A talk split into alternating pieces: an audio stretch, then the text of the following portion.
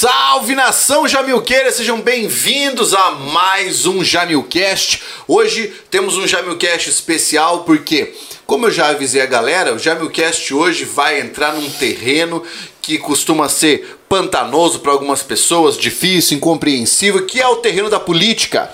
Hoje nós vamos falar sobre política, vamos falar sobre carreira, vamos falar sobre música, cultura, esporte, tudo mais que for possível, porque hoje o meu convidado é o fenomenal, sensacional, o Serginho Ribeiro, que é um Salve. grande amigo meu. Cara, é um Pô, prazer Paulo, receber você aqui, Obrigado, bicho. eu que agradeço, meu irmão. Pô, Jamilcast, que legal pra caramba, né? Uma vibe legal, você, eu vejo aí, acompanho o teu trabalho. Somos amigos de muita, muito tempo, né? Longa data. Nossa, longa Tempo do data. cabelo comprido, já tô ficando careca aqui, você vê literalmente, já mudei o visu.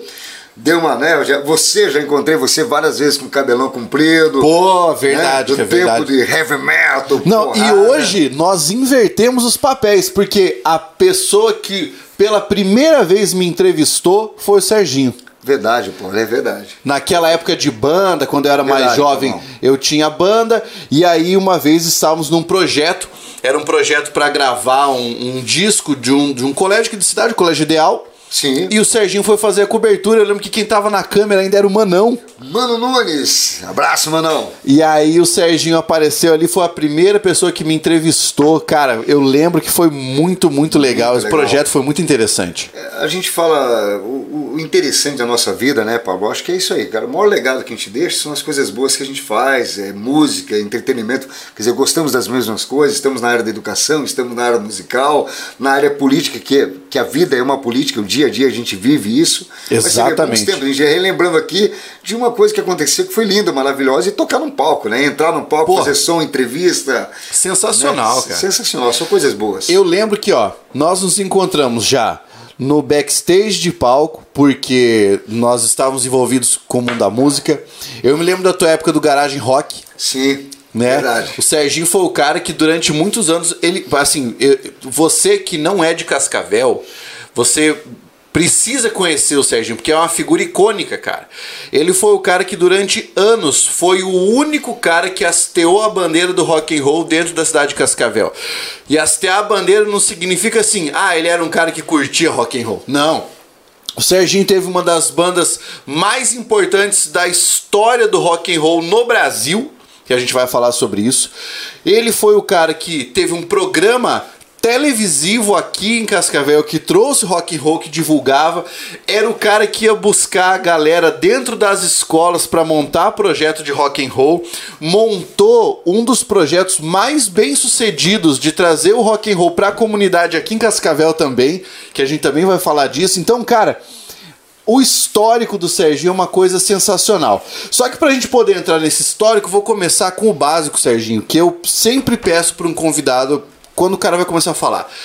Seu nome, sua idade e o que você faz. Pode ser o que você faz hoje. Maravilha, legal. Bom, meu nome é Serginho Ribeiro, sou aqui de Cascacilha, não nasci em Cascavel, nasci em São João do Ivaí ali, né, cidadezinha pequena, Cascavel ainda está engatinhando também, mas tem muita coisa boa. Tenho 52 anos, é, muito bem vividos, trabalhados, ralados. Sou músico, né? E hoje também sou vereador da cidade de Cascavel, graças a você, Pablo, graças aos amigos. Segunda, segundo mandato reeleito, né? O terceiro mais bem votado. Você falou mediante isso, né? Política, quando a gente fala assim, tá, eu sou músico, tá, sou educador, trabalho na área edu- educação também, muito tempo trabalhando na área da educação.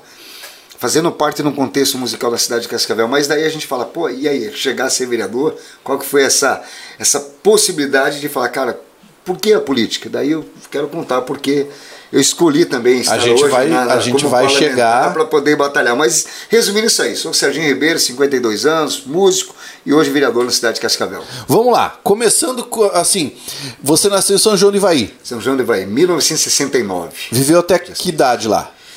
Bem pequeno, na verdade saí de lá bem criança, eu até não lembro, não recordo muito. Depois, na sequência, morei em Campo Mourão. Campo Mourão. Campo Mourão, já perto dali, meu pai caminhoneiro, trabalhando, minha mãe dona de casa, como sempre, né? Ele lembra lá, o pai trabalhando, ralando, três filhos, tem meu irmão é, o Beto, tem meu irmão Cris, minha mãe Zenólia, beijo que eu amo demais, meu pai Toninho, eu amo demais todos eles. E assim, uma família bem humilde, né? Bastante ralado, como a gente vê que é a maior da população brasileira, né? Família bastante batalhadora. Aham. E, E aí, ao mesmo tempo. Você viveu em Campo Mourão até que idade? Eu acredito que o quê? Até os 13 anos, 14 anos, Aham. depois viemos para Cascavel. Meu pai trabalhava, trabalhou muito tempo de caminhoneiro e depois aqui no Ceasa. Daí ele começou a trabalhar em uma empresa, no Ceasa, trabalhando ali é, com vendas, que ele muito bem Uhum. negócio de vendas mesmo, com pouco estudo, mas bastante Tem aquele tino Tem o venda. tino para venda e aí e nós trabalhávamos juntos com, com meu pai até ajudando ele a, quando ele comprou uma Kombi vender laranja vender ovos pocã toda aquela aquele- normal né naquele dia a dia e aí nisso meu primeiro trabalho até que eu gosto de falar daí tipo assim a carteira né de trabalho se não me engano foi isso aí com uns 14 anos que eu entrei na Auto Vidos Cascavel Na Alto Vidros Alto Cascavel. É, o seu Albino Dibas, né? Que fica aqui o meu carinho, a toda a família Dibas, né? Que já se partiu, mas deixou seu legado com a família, com a Cia, com toda, toda a sua família. Aí entrei e comecei, entrei como office boy, comprando peças. Não entendia nada de autopeças, daí comecei com a bicicletinha comprando peças. E tem um fato muito curioso, Paulo, que sempre comento, que é muito engraçado. Eu, você morava em Camona, eu cheguei aqui, conheci alguns amigos, meu querido amigo Lore, né, que trabalhava na Bresolim, falou, cara, tem um piazão que tá precisando de trabalho. Ele tem bicicleta? Tem bicicleta. Então já tá bom. Pré-requisito para entrar. Tem bicicleta, já tá bom. Já tem Pra você que acha que é só hoje que o cara vai trabalhar de bike e você fala de, do, do trabalho do, do iFood, da uberização do trabalho, tá, tá, tá, tá, tá. não, cara, antigamente a galera também trabalhava e precisava ter uma Precisava. bike para trabalhar. Sim. Então, e, e essa é uma situação, porque assim, a empresa poderia talvez fornecer, ter uma bicicleta deles, ter uma bike à disposição, poderia, mas eu já tinha minha bicicleta, uma monarquinha, peguei e falei, ó, tá, você, seu Albino falou, sabe, conhece tudo aqui em Cascavel? Conheço, não conhecia nada. Aí falei, eu tinha que trabalhar. Conhecia porra nenhuma, não conhecia nada. Inclusive na autopeça, eu falei, o que, que é isso, né? Eu falei, caramba, e agora? E aí eu lembro que foi um fato muito curioso, porque a, a Fabicar, a antiga Fabicar na Avenida Brasil, em frente ao Auto Vidas, era bem em frente. Aí o cara falou, Serginho, pega tal produto, não sei se era uma canaleta da Ford, alguma coisa assim, eu não sei. Sei que pega lá, eu peguei a bicicletinha e saí correndo. O cara falou, não, mas é aqui na frente nem precisa de bicicleta. Eu falei, ah, é verdade. Verdade nada, eu não sabia. Eu saí perguntar onde é a Fabicar, e era bem na frente. E esse fato me chama atenção até hoje, que fala, meu Deus. Aí os caras falam, Serginho, daí a Automecânica Azul. Pô, na Paraná, longe pra caramba, eu ia lá. Vai no, na Slaviero. E eu entendia, o cara falava Slaviera com S, eu entendia Eslaviero com E. Cara, Porque eu não conhecia, era um mundo diferente na minha vida, né? Eu, eu tenho um amigo, eu tenho um amigo que ele tem um ditado engraçado, que ele fala assim, ó, para você fazer uma boa negociação, primeiro você mente um monte e depois você vai dando conta das mentiras que você inventou, vai entregando o que você prometeu. Primeiro você promete tudo que você não tem, depois você vai entregando. Isso A arte da venda. A arte da venda. Exatamente. E aí, se- nessa época em que você tava nessa transição aí, é, Campo Mourão, Cascavel, trabalho e tal, como é que foi tua vida escolar? Então, sempre, assim, piazão, estudando, estudei no Marilis, estudei no Washington Luiz. Colégio público. Colégio público, sempre na minha vida colégio público, né? Daí, daí entrei nessa, nessa, nessa linha de gostar, né? De, de gostar de estudar, mas sempre ao mesmo tempo tranquilão com os professores, tenho o maior carinho por todos os professores, que a rede, é, a gente vê estadual, mesmo a rede particular, tem uma galera muito boa, bem engajada, né? Que gosta das pessoas, aquele professor que cuida, né? Aquele É. professor que, que te dá aquele amparo na hora que você precisa. Houve algum professor que se diz assim, cara, esse aqui marcou a minha vida como aluno? Olha, eu, eu lembro assim, talvez é, o Ladir, o Ladir Salve, grande abraço ao Ladir. Não, pra você ver, ele é professor de educação física. Aham. Mas ele era um figura, ele chegava e falava assim, galera, ele tinha uma coisa muito louca assim que acontecia, né? No colégio Marilise, ele pegava uma chave, isso é real, né? O professor Ladir sabe disso, todo mundo conhece. Ele falava, galera, agora todo mundo sai correndo. E o último que saiu jogava a chamada, né? Era uma, bolada nas costas, mas era. Então, olha que engraçado. Mas eu sei que ele motivava a gente no esporte, motivava a gente estudar, ser alguém. Eu gosto demais do Ladir, assim, porque a gente lembrava dele. na- porque, assim, qual que era o momento gostoso? Matemática não é fácil. Português, que eu tô na praia, muito mais tranquilo. Eu sempre me dei bem também, né? Mas, mas pô, matemática, quando você pega física, química, toda essa parada, é punk. E eu gostava muito de esporte, mesmo não sendo esportista, né? Sendo aquele porte atlético, é magrelo pra caramba, era magro, eu tô mais gordinho, mas era uma, eu era uma tábua, né? E aí eu ia jogar. Mas o que eu gostava? Eu não, gosto, eu não curto muito, não é aquele lance não curtir, eu não era muito de futebol, mas eu gostava de ficar lá. Vamos jogar o quê? Vamos lá, só uma peladinha, joga um pouquinho de bola. O basquete na minha altura não rola, vôlei também não, mas eu brinco. Então, assim, um dos caras que, que eu lembro bastante assim, o professor Ladia por esse momento dele, que ele brincava muito com a moçada e jogava essa bola, claro, não para machucar, Claro. mas para dar uma zoada. Né, fala, pô, vocês estão tão, tão ruim, hein? Tão fraco, sai correndo pesado, se agilize, para todo mundo se motivar e para uma aula Tinha um apelo didático só dele, assim. ó. dele, dele, que, que era geralzão. Então, mas um cara assim bastante motivador, que sempre motivava muitos alunos, eu, ó, galera, continue estudando, não falte a aula. Então isso foi muito legal. né? Isso é muito bom, né, cara? Principalmente aqui em Campo, assim, depois de Campo Mourão, entrando em Cascavel, eu falo, cara, que legal, uma cidade acolhedora, né? Isso que estava engatinhando aí. E, e quando você começou a trabalhar, isso chegou a, de alguma forma, atrapalhar os seus estudos ou não? Porque não é fácil Não, trabalhar na- e estudar. Não, então isso, não, na verdade assim, trabalhar e estudar realmente assim, eu não vou dizer que não atrapalhou porque complica, porque eu tive que fazer o quê? Mudar. Estudar à noite e trabalhar durante o dia. Porque é outro contexto, É né? outro contexto. Estudar à noite. Mas outro contexto. Outro contexto. Você falou tudo. E outra coisa, mas antes disso, Pablo, até contando um pouquinho da minha história de trabalho, cara, sempre ajudei minha família. Sempre Uhum. trabalhei, fui em graxate, fui na boia fria. O meu pai, você vê, tanto que ele não estava sabendo, ele ficou sabendo pela minha mãe, depois que eu fui uma semana, peguei, subi no caminhão, queria comprar minha roupa, minha calça, meu calçado, peguei. Me- Meu pai é aquele que, né, bem tradicional, não, meu filho não vai trabalhar, não, não que ele não quisesse, meu pai sempre foi assim, ó, tem que trabalhar Claro. Tem que trabalhar, não, é tipo, tem que trabalhar e estudar, mas tem que trabalhar, desde cedo. E nossa família, eu, meu irmão, minha irmã, sempre trabalhamos muito, assim, sempre ajudava em casa, acordava cedo, ia vender laranja, ajudava ele em tudo, né?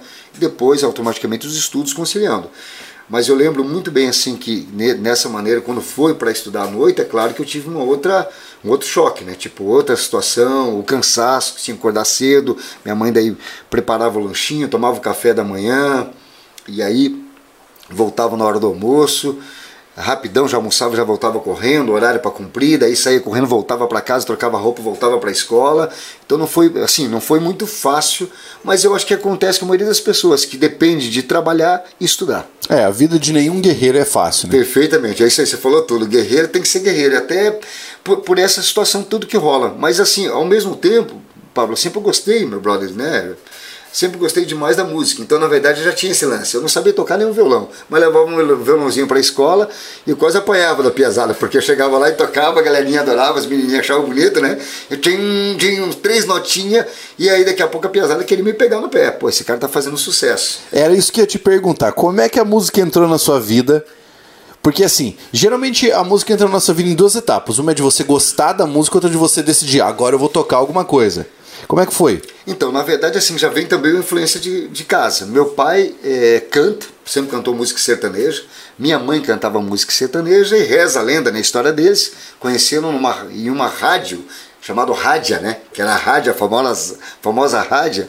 Eles cantando e eles se conheceram. Daí meu pai tem uma voz muito bonita, e minha mãe também.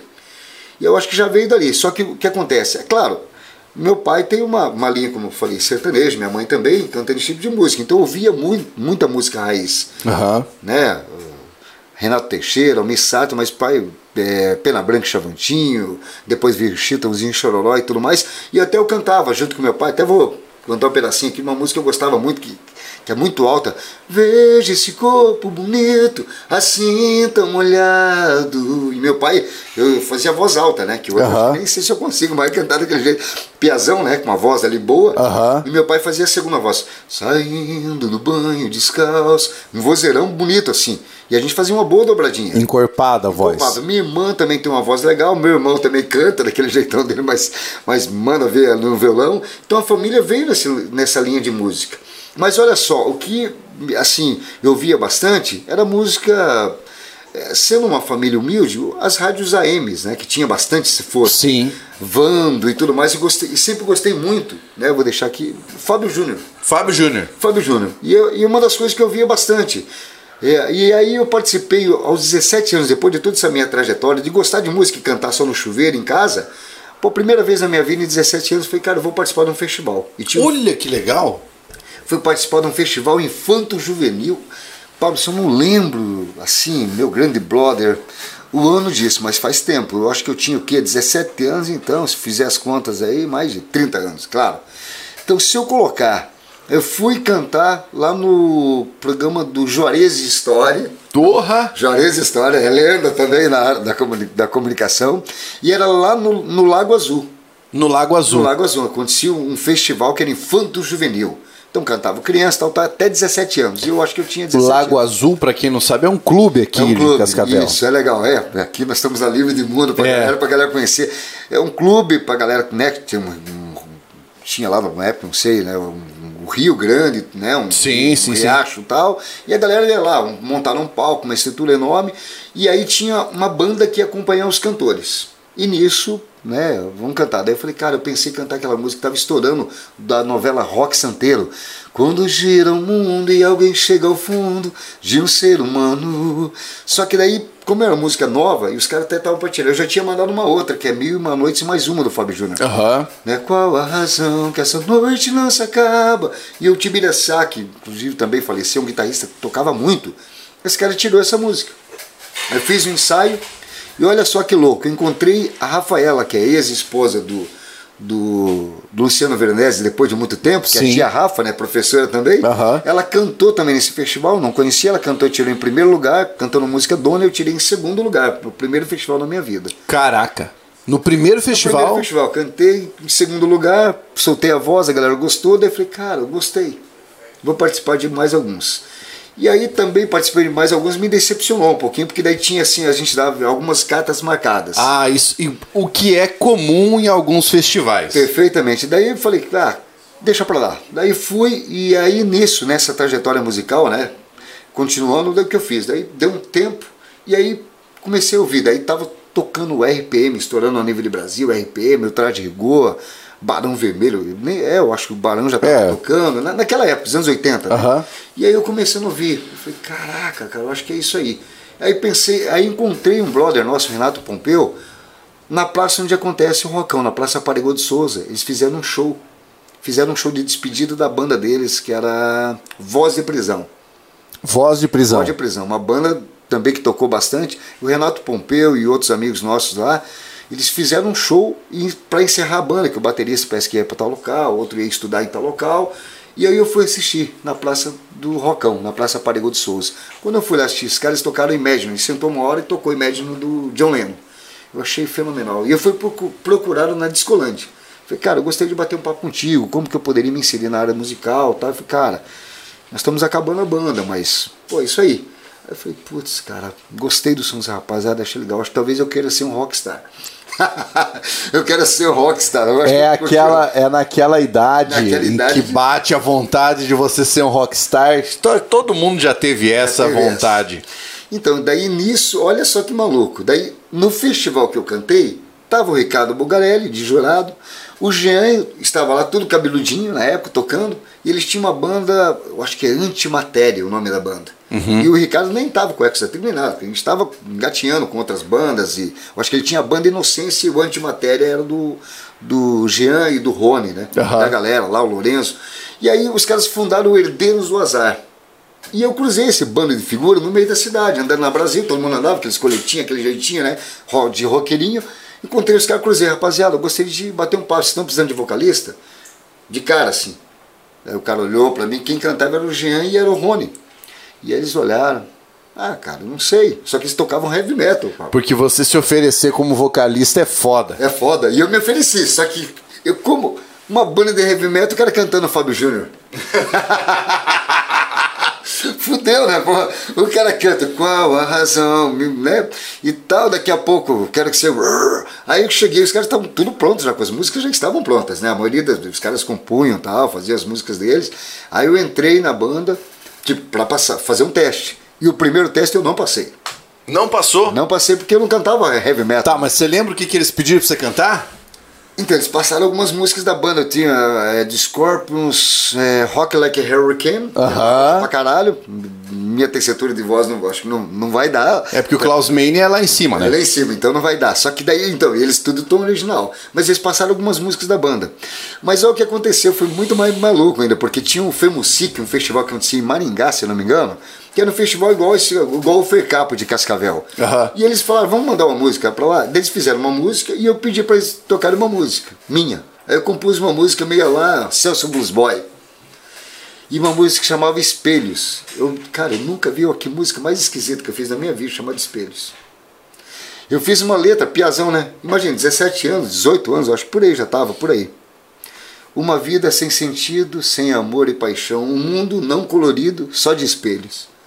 Olha a letra linda, né? Espelhos, me cerco a vida, essa vida só de espelhos. Aham. Eu, sei, eu lembro até hoje que eu estava cantando, eles começaram a dar risada. Aí um pô, tocava assim, plain, olhava pro lado, para não rolar de dar risada.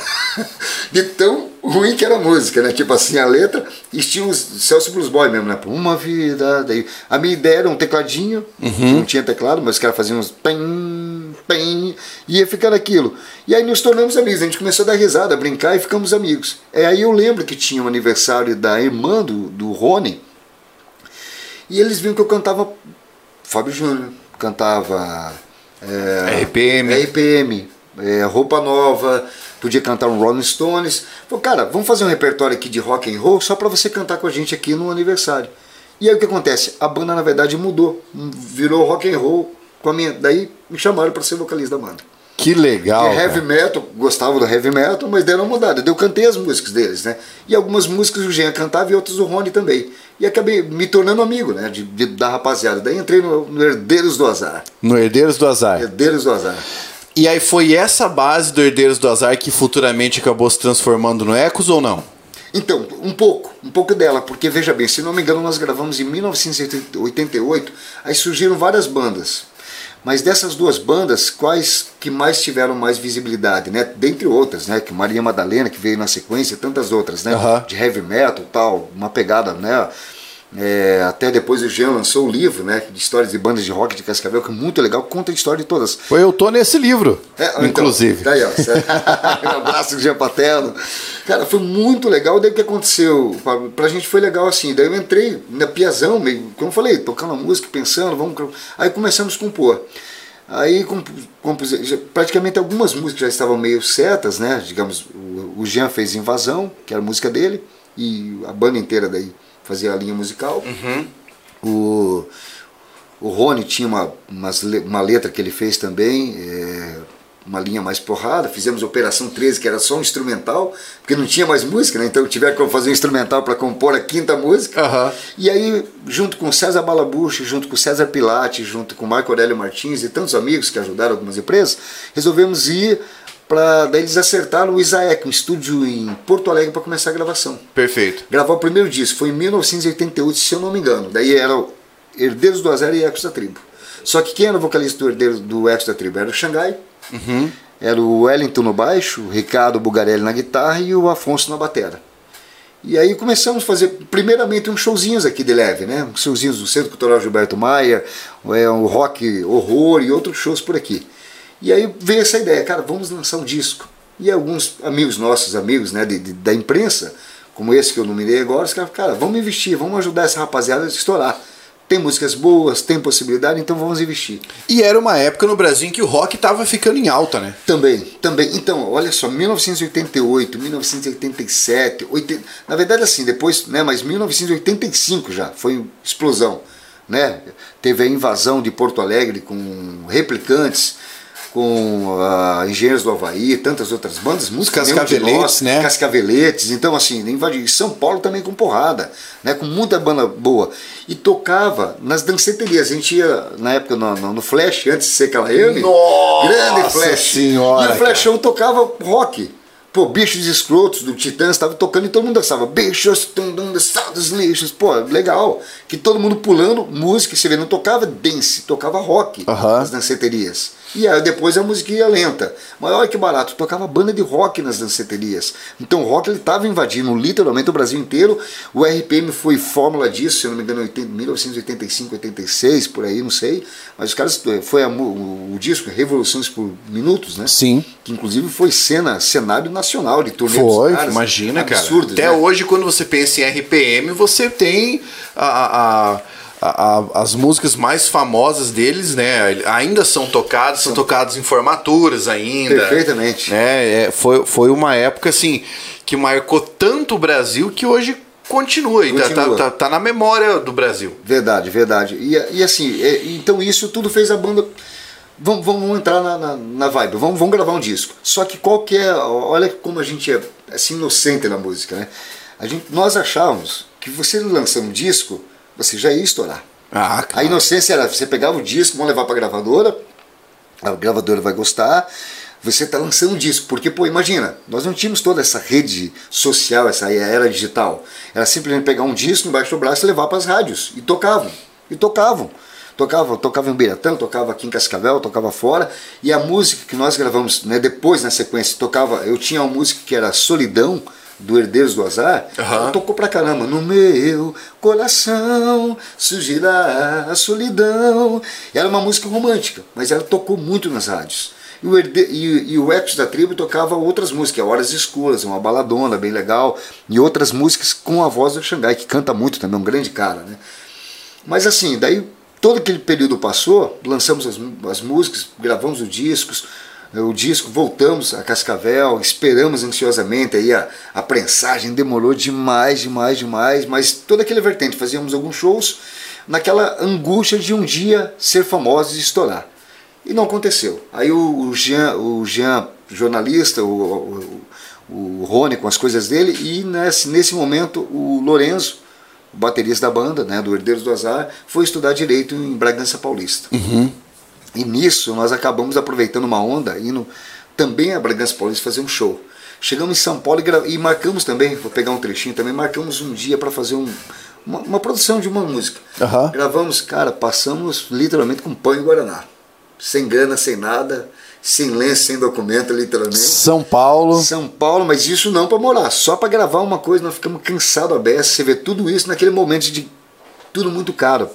Tudo muito che- caro. Muito caro. A gente chegava, tipo, ia gravar, era o olho da cara. Tipo, gravar você gastava uma fortuna para gravar uma música, duas. Então, fomos lá, gravamos, voltamos aqui tudo lascado, pegamos um dinheirinho, falei, cara, só que esperando na, na ansiosidade, né, na possibilidade de fazer sucesso. E não rolou. Depois passou um período, daí a minha história do Extra Tribo, que daí foi uma outra história. A minha entrada Porque o sucesso depende de outras condições, né? De outras variáveis.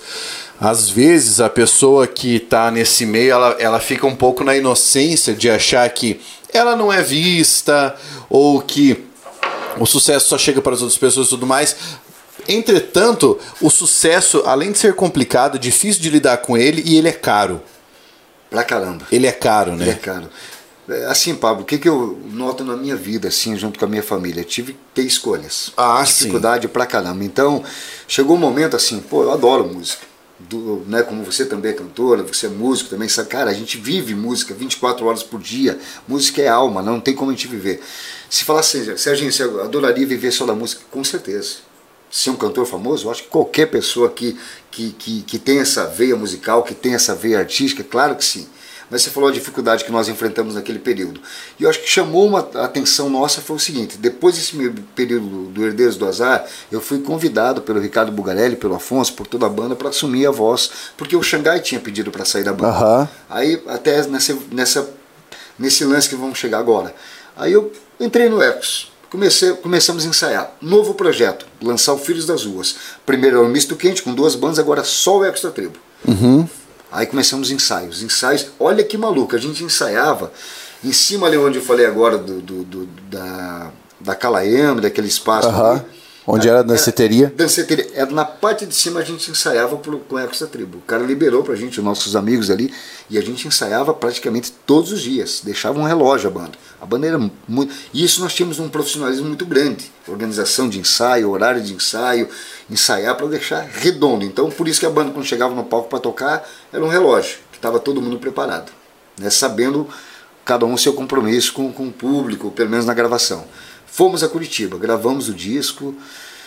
É um período difícil de grana, o que a gente tinha ali de cada um ajudou. O Afonso vendeu, se eu não me engano, depois para mixar, até ele tinha um pé de bola, você viu como era caro. Ele vendeu um carrão daquele que eu não sei é, mensurar Cara. o nível de hoje, quanto seria um carro desse. Então o cara investiu, a gente investiu cada um que podia, eu não tinha. Pra nada, né? fazer isso pra gravar ou pra Gravar fazer a mix? pre- gravar e prensar. Só que eu acho que para prensar ele vendeu depois mais uma mesa grande que ele tinha comprado, foi uma grana. Porque é Cara. tudo horário de estúdio, né? Ele- o cara não fez um pacote, eu acho que ele fez por horário. E eu não estava nesse período, inclusive, eu não estava bem da voz, inclusive, estava foda. Nesse período eu tive assim um problema, um desgaste emocional com a corda vocal. E eu assim, nos Filhos das Ruas, eu acredito que eu não cantei como eu gostaria de ter cantado. Olha que engraçado. Aí, mas saiu. Saiu o disco, aí veio Lilith. Aham. Aí veio Lilith, daí começou esse hit tocar. Essa música É, Lilith foi um sucesso, né? Sucesso. Foi um sucesso. E já começou no Filhos das Ruas. Daí começamos todo o processo. Depois do Filhos das Ruas, nós gravamos o Ex da Tribo 3, que era. que daí foi o segundo disco, Filhos das Ruas. Daí em São Paulo, já com o é, Reinaldo Barriga, um grande produtor que produzia Capital Inicial, Barão Vermelho, Xuxa, um monte de gente famosa assim, cara Aham. muito forte. Aí São Paulo começou uma outra ideia. Daí a gente ia- eu trabalhava na época até na Taurubar junto com, com o Jorjão, daí falei, cara, a gente quer, né, inclusive eu tenho um carinho enorme pelo Jorge Guirado, que sempre deu uma força muito grande para a banda. Nos discos ele dava a mão, colocava a banda apa- aparecer, e foi o cara, inclusive, que conseguiu colocar a gente no clube do Bolinha, né? Depois de todas essas aparições Caraca. a nível nacional, nós tivemos a maior aparição nossa, que foi no Clube do Bolinha, na Bandeirantes. Então isso nos deu um boom. Isso gravando o terceiro disco, alguns amigos nossos aí, de o Marco Aurélio junto, viram essa possibilidade. Acabamos, eu estou resumindo assim, fomos morar em São Paulo, dificuldade pra caramba, eu já era casado, com os dois filhos, não tinha o Bruno ainda, mas a dificuldade foi muito grande, porque você tinha, falar assim, tá, agora é tudo ou nada. Claro, você tá indo pra apostar tuas fichas. Minhas fichas, eu agora estouro, faço sucesso e ganho dinheiro ou volto e me acalmo. Não tem muito o que fazer. E quase, por isso que a gente fala, a banda foi quase famosa, porque a banda tocou demais. Nós fazíamos, assim, a banda estava muito pronta para fazer sucesso. E aí, algumas lendas, algumas coisas nos, nos falam, né? O que, que aconteceu com a FCT? Por que não estourou a nível como era para ter acontecido? Você imagina, com esse, todos esses contatos que nós aparecemos, nós tocamos com o Barão Vermelho num circo voador para 6 mil pessoas. Nós tocamos para 10 mil pessoas numa praia do Apador com RPM. Que eu, fã dos caras, estava tocando com os caras. Caraca. Então você fala, meu Deus, cara, como eu cheguei em 10 mil pessoas daí cantando a nossa música. Aí nós gravamos uma música, Pablo, que foi é, no maior estúdio da América Latina, que é no, no Mosh. Cara, nós entramos 4 horas da tarde, saímos 4 horas da manhã quando eu gravei a voz. Que é uma versão do Red Brick Station, do Cinderella. E essa música, ela é uma versão que nós fizemos e ficou muito linda e começou a tocar nas rádios. Só que tocava em ADAT, não ainda tinha a, é, a era digital. Nós não tínhamos o CD, depois chegou o CD Aham. e o MD. O MD. Mas era, era, era nesse período foi a, a DAT, aquele lá, aquele aparelhinho que colocava. que Algumas rádios tinham esse aparelho e Uhum. outras rádios só tinha a fita cassete ou o disco. Sim. Né? E você veja, começou a tocar, que daí estava entrando a era digital. Cara, e daí nós começávamos a ouvir a nossa música, de São Paulo, Rio, tocando. Eu falei, caraca, e por que que não estourava? Então, assim, é o que você falou, o sucesso e o fracasso, eles são impostores do acaso, né? Eles estão ali meio juntos. Você não, você não Eu sempre tive uma opinião, cara. Talvez até as pessoas fiquem bravas assim com essa opinião que eu vou emitir, mas assim, eu sempre tive a opinião de que a música, numa metáfora, é como se fosse um amante ingrato. Porque te dá momentos de prazer intensos, certo? Você consome todo o seu dinheiro, mas não te sustenta. não te sustenta. Você falou tudo e foi que, que eh, retratou a nossa história. Porque chegou um momento assim eh, da, da nossa vida, né, como músico, como cantor, chegou no ápice. Imagina, fomos a São Paulo, você consegue a tua música emplacar uma das mais tocadas no Brasil. Tocadas, porque entrava em conexão rede nacional com eh, a Rádio Cidade. Ela estava tocando a nossa música, ela entrava depois das 22 horas, rede nacional, que tinha uma rede cidade.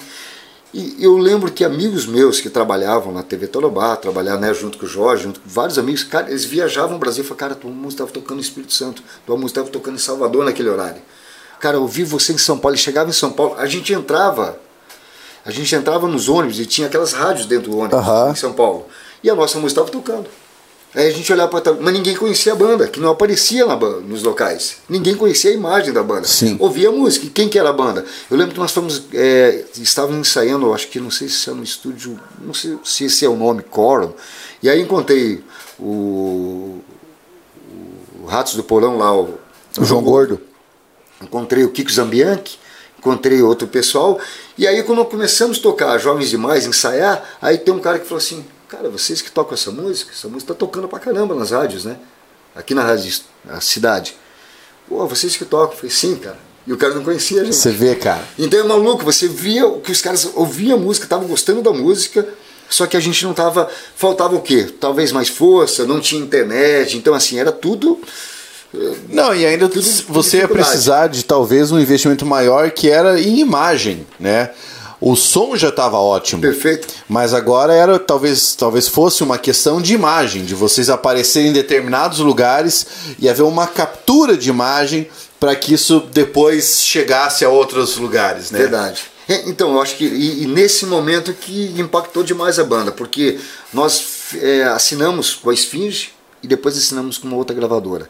Quando chegou para assinar talvez com a Email Deon, com a Sony Music, alguma gravadora grande, aí eu não sei o que aconteceu. Daí, na verdade, houve algumas reuniões que participaram, daí fica algumas coisas né, flutuantes que deixaram, ó, galera, talvez a, a- os Só que existe outro porém. O Axé Music estava estourando no Brasil. É. Aí talvez venha o lance. A época do rock os caras devem ter talvez colocado no gelo, como eles falam, né? Arquivaram, deixaram quietinho para ver um novo momento do rock. Ó, cara, tá estourando o axé, então vamos investir no axé agora. É não é o lógico. momento do rock. Então talvez tudo isso, acredito eu, que teve um impacto, infelizmente, de, de a gente não ter alcançado o objetivo, que alcançamos muitos, né? Se você colocar uma banda que grava primeiro disco, segundo, aí depois disso o terceiro. Na sequência nós eh, gravamos o disco Sinais dos Tempos, peitamos e lançamos o CD, aqui no estúdio do Luciano Veronese, no estúdio Veronese. Lançamos a nossa música. Aí foi minha última aparição com o Ecos da Tribo, que foi Sinais dos Tempos, a turnê 96-97. Onde nós entramos em turnê novamente, tocamos, independente, falou, cara, não, não tem gravador, não tem. Vamos lançar mais um disco independente, agora um CD, já que não é mais disco, e vamos cair na estrada. E fizemos vários shows aí, aí junto com o Mantovânia Promoções, juntamente com o Ulisses, shows memoráveis, shows muito fortes, a música daí já estava tocando pra caramba, Lilith. Fizemos três versões, essa primeira em Curitiba, uma outra versão é, gravado no Exo da Tribo 3, depois uma ao vivo no Circo Voador, e é o que ficou. Daí Eu acho que daí o Ricardo, depois da minha saída, lançou Idade Mid, que ele assumiu a voz e cantou, deu um time, e agora novamente a, a volta do Ecos da Tribo junto com o Xangai, com os amigos aí, que eu tive uma participação especial. Uma espécie de reunião, né? Uma espécie de uma reunião. Mas assim, Pablo, resumindo a história musical da, da minha vida, cara, hoje assim, o que eu faço, né? Lido com maturidade sobre isso. Entendendo as dificuldades que nós enfrentamos, não, às vezes a gente se fica, não digo frustrado, fica chateado por não ter tido mais oportunidade. Porque o que dá para ver no showbiz? Alguém que vai investir para ganhar dinheiro É claro. vai investir para ganhar dinheiro. É claro. E, e nós estávamos preparados para isso. Sabíamos que é assim que funciona. Os verdes, os jabás, para você participar. Depois que você amadurece um pouco, ou que você é, é, tem contato com o mercado, você para de ter aquela inocência do jovem, né? Eu, eu, eu, eu costumo muito observar publicações, olha que engraçado, uma página bem famosa no Facebook, que é o Whiplash, né? E sempre o Whiplash publica alguma coisa e alguém fala, ah, mas é porque ninguém investe no rock, porque o metal não sei o quê, porque o rock tá morrendo, bababá. E aí falam do Rock in Rio, e aí falam, ah, mas porque no Rock in Rio vão trazer fulano de tal, quando é que já se viu uma coisa dessa? E aí você percebe a inocência da pessoa, né? Porque o showbiz é feito de dinheiro. Quem é que paga mais? Bem, você promoveu o show em Cascavel, promoveu o show na região. Você sabe, você pode dizer pra galera a dificuldade que é você promover um show para um público que reclama do preço da cerveja, do preço do ingresso. É o amigo que vai tocar, o cara que quer, quer ganhar o ingresso, não quer pagar para o amigo tocar. Então, assim, é muito difícil, cara. E é esse mesmo povo que vai lá e fala, é porque ninguém apoia, né? É então, é, todo mundo tem que apoiar, menos eu. Sim, eu quero o ingresso na boa, quero o camarote, quero ficar de boa. É o que você falou, fiz várias promoções que aconteceram, inclusive dentre elas você vê num um outro contexto, três shows aqui do Rosa de Salão em Cascavel, produção gigante. Eles estavam começando, depois já estavam um pouco melhor e depois explodindo. E produções gigantescas, não, nada baratas. Sim. Mediante a grandiosidade da banda hoje, a, a referência musical. E shows menores. Você lembra quando você estava juntos lá no, naquele, no clube de subtenentes, sargentos? Lembro, pô, que vocês trouxeram Sim. o, Veio Matanza, Matanza, Porão e exato. várias bandas cover, né? Kiss cover. Kiss Cover, a gente fez a abertura desse show. Então, Kiss cover. Então, olha, você é cabeludão e mandando bem na frente do som. pô. Tem uma história muito engraçada dessa, cara, eu conto pra todo mundo, que é o seguinte, o pessoal do Kiss Cover ia tocar, eles iam começar meia-noite e a minha banda tocou antes. E aí nós tivemos que finalizar o show, porque havia um interstício ali, o Cris, nosso batera, tinha que viajar pra tocar. E aí, quando nós terminamos, cara, puta, essa história é muito engraçada. Quando nós terminamos, o Cris saiu vazado pra ir pra fazer o vestibular ainda, cara, É verdade, cara. E aí nós fomos pro, pro, pro backstage. E o backstage tinha bolacha, tinha massazinha, uísque, cerveja. Cara, eu saí e falei, cara, eu tô famoso pra caralho, meu. Acabei de sair do show aqui, ó. Na minha cidade tem tudo isso aqui. E a galera caiu e ah, comeu bolacha, bebeu uísque, o caceta. Aí... o Serginho chegou depois pra entrevistar a gente. Ô, rapaziada, vocês comeram o negócio, tava aqui. Sim, ué. E você tava junto com o organizador, era o Johnny que tava Johnny, organizando. grande. Aí chegou o Johnny e falou assim: Porra, os caras comeram tudo, beberam tudo que foi. É, pensei que fosse pra gente. Não, cara, era da próxima banda que Era da banda Detroit, eh, Detroit, não, como É? Destroyer, Destroyer. Destroyer. E aí o Serginho foi entrevistar a nossa banda e nesse dia o contrabaixista que foi tocar conosco era um amigo que veio substituir um, um brother. Só que esse contrabaixista era gago. A primeira pessoa para quem o Serginho apontou o microfone e falou: Cara, e aí? Quais são as influências da banda? E lá pro cara. Saía E nada. não saía nada. Essa foi foda, né? Eu lembro dessa aí. Eu falei, caraca, não saiu, né, cara? O cara do. E ninguém sabia, né, cara? Tipo, você, você não sabia que Sim. o cara tava vindo, a gente também não sabia que você já ia chegar direto pro cara. Foi foda. Foi foda, foi não, foda. Mas até- nessa parte até engraçado que eu ri pra caramba. Tem um amigo nosso que daí ficou até a brincadeira, né? Bastante saudável, de guitarra base. Eu entrevistei o cara, daí bati uma outra banda também do Garagem Rock entrevistando, que sempre fazia as entrevistas. O cara chegou, e aí, o que você faz? Ah, eu sou vocalista da banda, meu nome é tal. Você é o quê? Eu sou guitarrista de solo. Você é o quê? Sou guitarra base. eu podia falar, sou, tô- sou guitarrista, não, sou guitarra base. Sua guitarra base. E é bom que fique sabendo. a gente riu pra caramba, daí ficou até um lance de guitarra base junto com o mano lá que a gente brincava, fazia umas firulas. Cara, e é, e é muito engraçado, porque assim, ó. Aí você teve. Você, ajudou a produzir, trazer show pra cá. Eu lembro que você trouxe workshop pra cá de uma Workshop. galera, cara. Então, e, e o que ajudou bastante, inclusive, é, nesse período, assim, Paulo, né, foi bem legal, foi a questão do, do próprio Colégio Ideal, que tinha nesse período Aham. o projeto Música na Escola. Gravamos dois, dois CDs com as, com, com as crianças cantando, com a- os jovens cantando, inclusive duas músicas que eu gravei, tinha lá na época lá o Ricardo Cadela. Aham. Grande Cadela, né? Pode chamar de Cadela e ficar meio assim, mas é Cadela mesmo. Né? Grande Ricardo Cadela, a gente ria pra caramba. Nossa, é, foi O demais Marquinhos projeto na época, a produção, cara, foi muito legal. E nesse período a gente começava a trazer esses grandes nomes. Edu Falasco, eu trouxe várias vezes. É, Ricardo o Confessori, Aquiles o veio. várias vezes. O Marcelo Moreira Marcelo veio. Moreira, que era do Burning Hell, e depois ele entrou também. trouxe o. Burning Hell. Você trouxe. Foi você que trouxe o Andreas Kisser também? Andrés Kisser também foi eu que trouxe. Então, olha que loucura. A gente conseguiu trazer para Cara, o Cascavel. guitarrista do Sepultura tava em Cascavel. Sabe Cascavel? Não, e eu, é, são coisas assim, eu, eu fiquei pensando um dia que eu falei junto com o Marcelo Moreira. Falei, Moreira, ele falou, cara, eu tô na linha de frente aqui para trazer. Os caras tinham tocado no Rock in Rio, tinham tocado um monte, Monsters of Rock, um monte de coisa. Falou, cara, eu tô aqui com o André Kisser. Eu falei, o quê? No workshop? Sério? Aí o que eu fazia? Conseguia alguns patrocínios para poder viabilizar. Grana dava? Não dava. Mas eu fazia por tesão, por amor à Você música. fazia por vontade de Porra. trazer o contato com esses caras pra com esses cá. caras. E e que você falou, e essa admiração né, do autor, eu fico muito feliz de vários amigos, porque, cara, você oportunizava trazer um grande cara que a gente só assistia na televisão. É, isso aí. Só na TV, nem muito na internet, que não tinha esse acesso à internet. Não tinha, e eu lembro- os caras nas, nas Cara, televisões. quando eu era moleque, que foi quando esses workshows aconteciam, eu lembro que a gente ia, cara, eu ia com pastinha de letra de música, a gente ia com camiseta de banda. Porra, nessa época, olha que coisa engraçada. Nessa época eu lembro que, que o Rafael Bittencourt veio pra cá. O Rafael Bittencourt veio, eu consegui uma palheta do Rafael que eu Cara, guardei por anos essa palheta do Rafael. Atualmente eu consigo trocar mensagem com o Rafael Bittencourt. Olha que legal. Mas naquela época era inimaginável. Era inimaginável. Você tinha no máximo um CD dos caras e acabou. É isso aí. Então você veja, daí e também o outro cara da própria banda Angra, que era complicado, era o próprio Kiko Loureiro. O Kiko. Que era um rockstar, né? Um frontman, tipo, ele tocando. E eu nunca só, uma das coisas que eu fiquei assim, não digo frustrado, mas pô, gostaria muito de ter trazido aqui André Matos. O André. Que entrei em contato várias vezes, só que a gente sabe a agenda do cara, a magnitude do cara, a grandiosidade de ser um dos maiores cantores do mundo, né? Não só do Brasil. Com certeza você também foi, Sim. eu foi incondicional.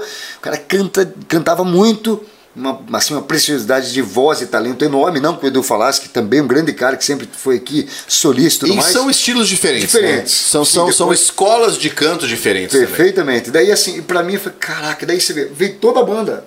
Trouxemos toda, Felipe Andreoli, toda a banda até o Ricardo Confessor você viu, aqueles Prince vieram, veio várias vezes. E o Ricardo, Ricardo Confessor duas vezes. O Edu Falasco, acho três, quatro vezes. Não, o Edu o é um cara sensacional, cara. Sensacional. Inclusive, ó, Edu, quando tiver um tempinho, vamos trazer o Edu Falaschi pra cá. Conversei com ele, falei, ó, cara, uma hora vamos te trazer aí. Pô, legal, é excelente.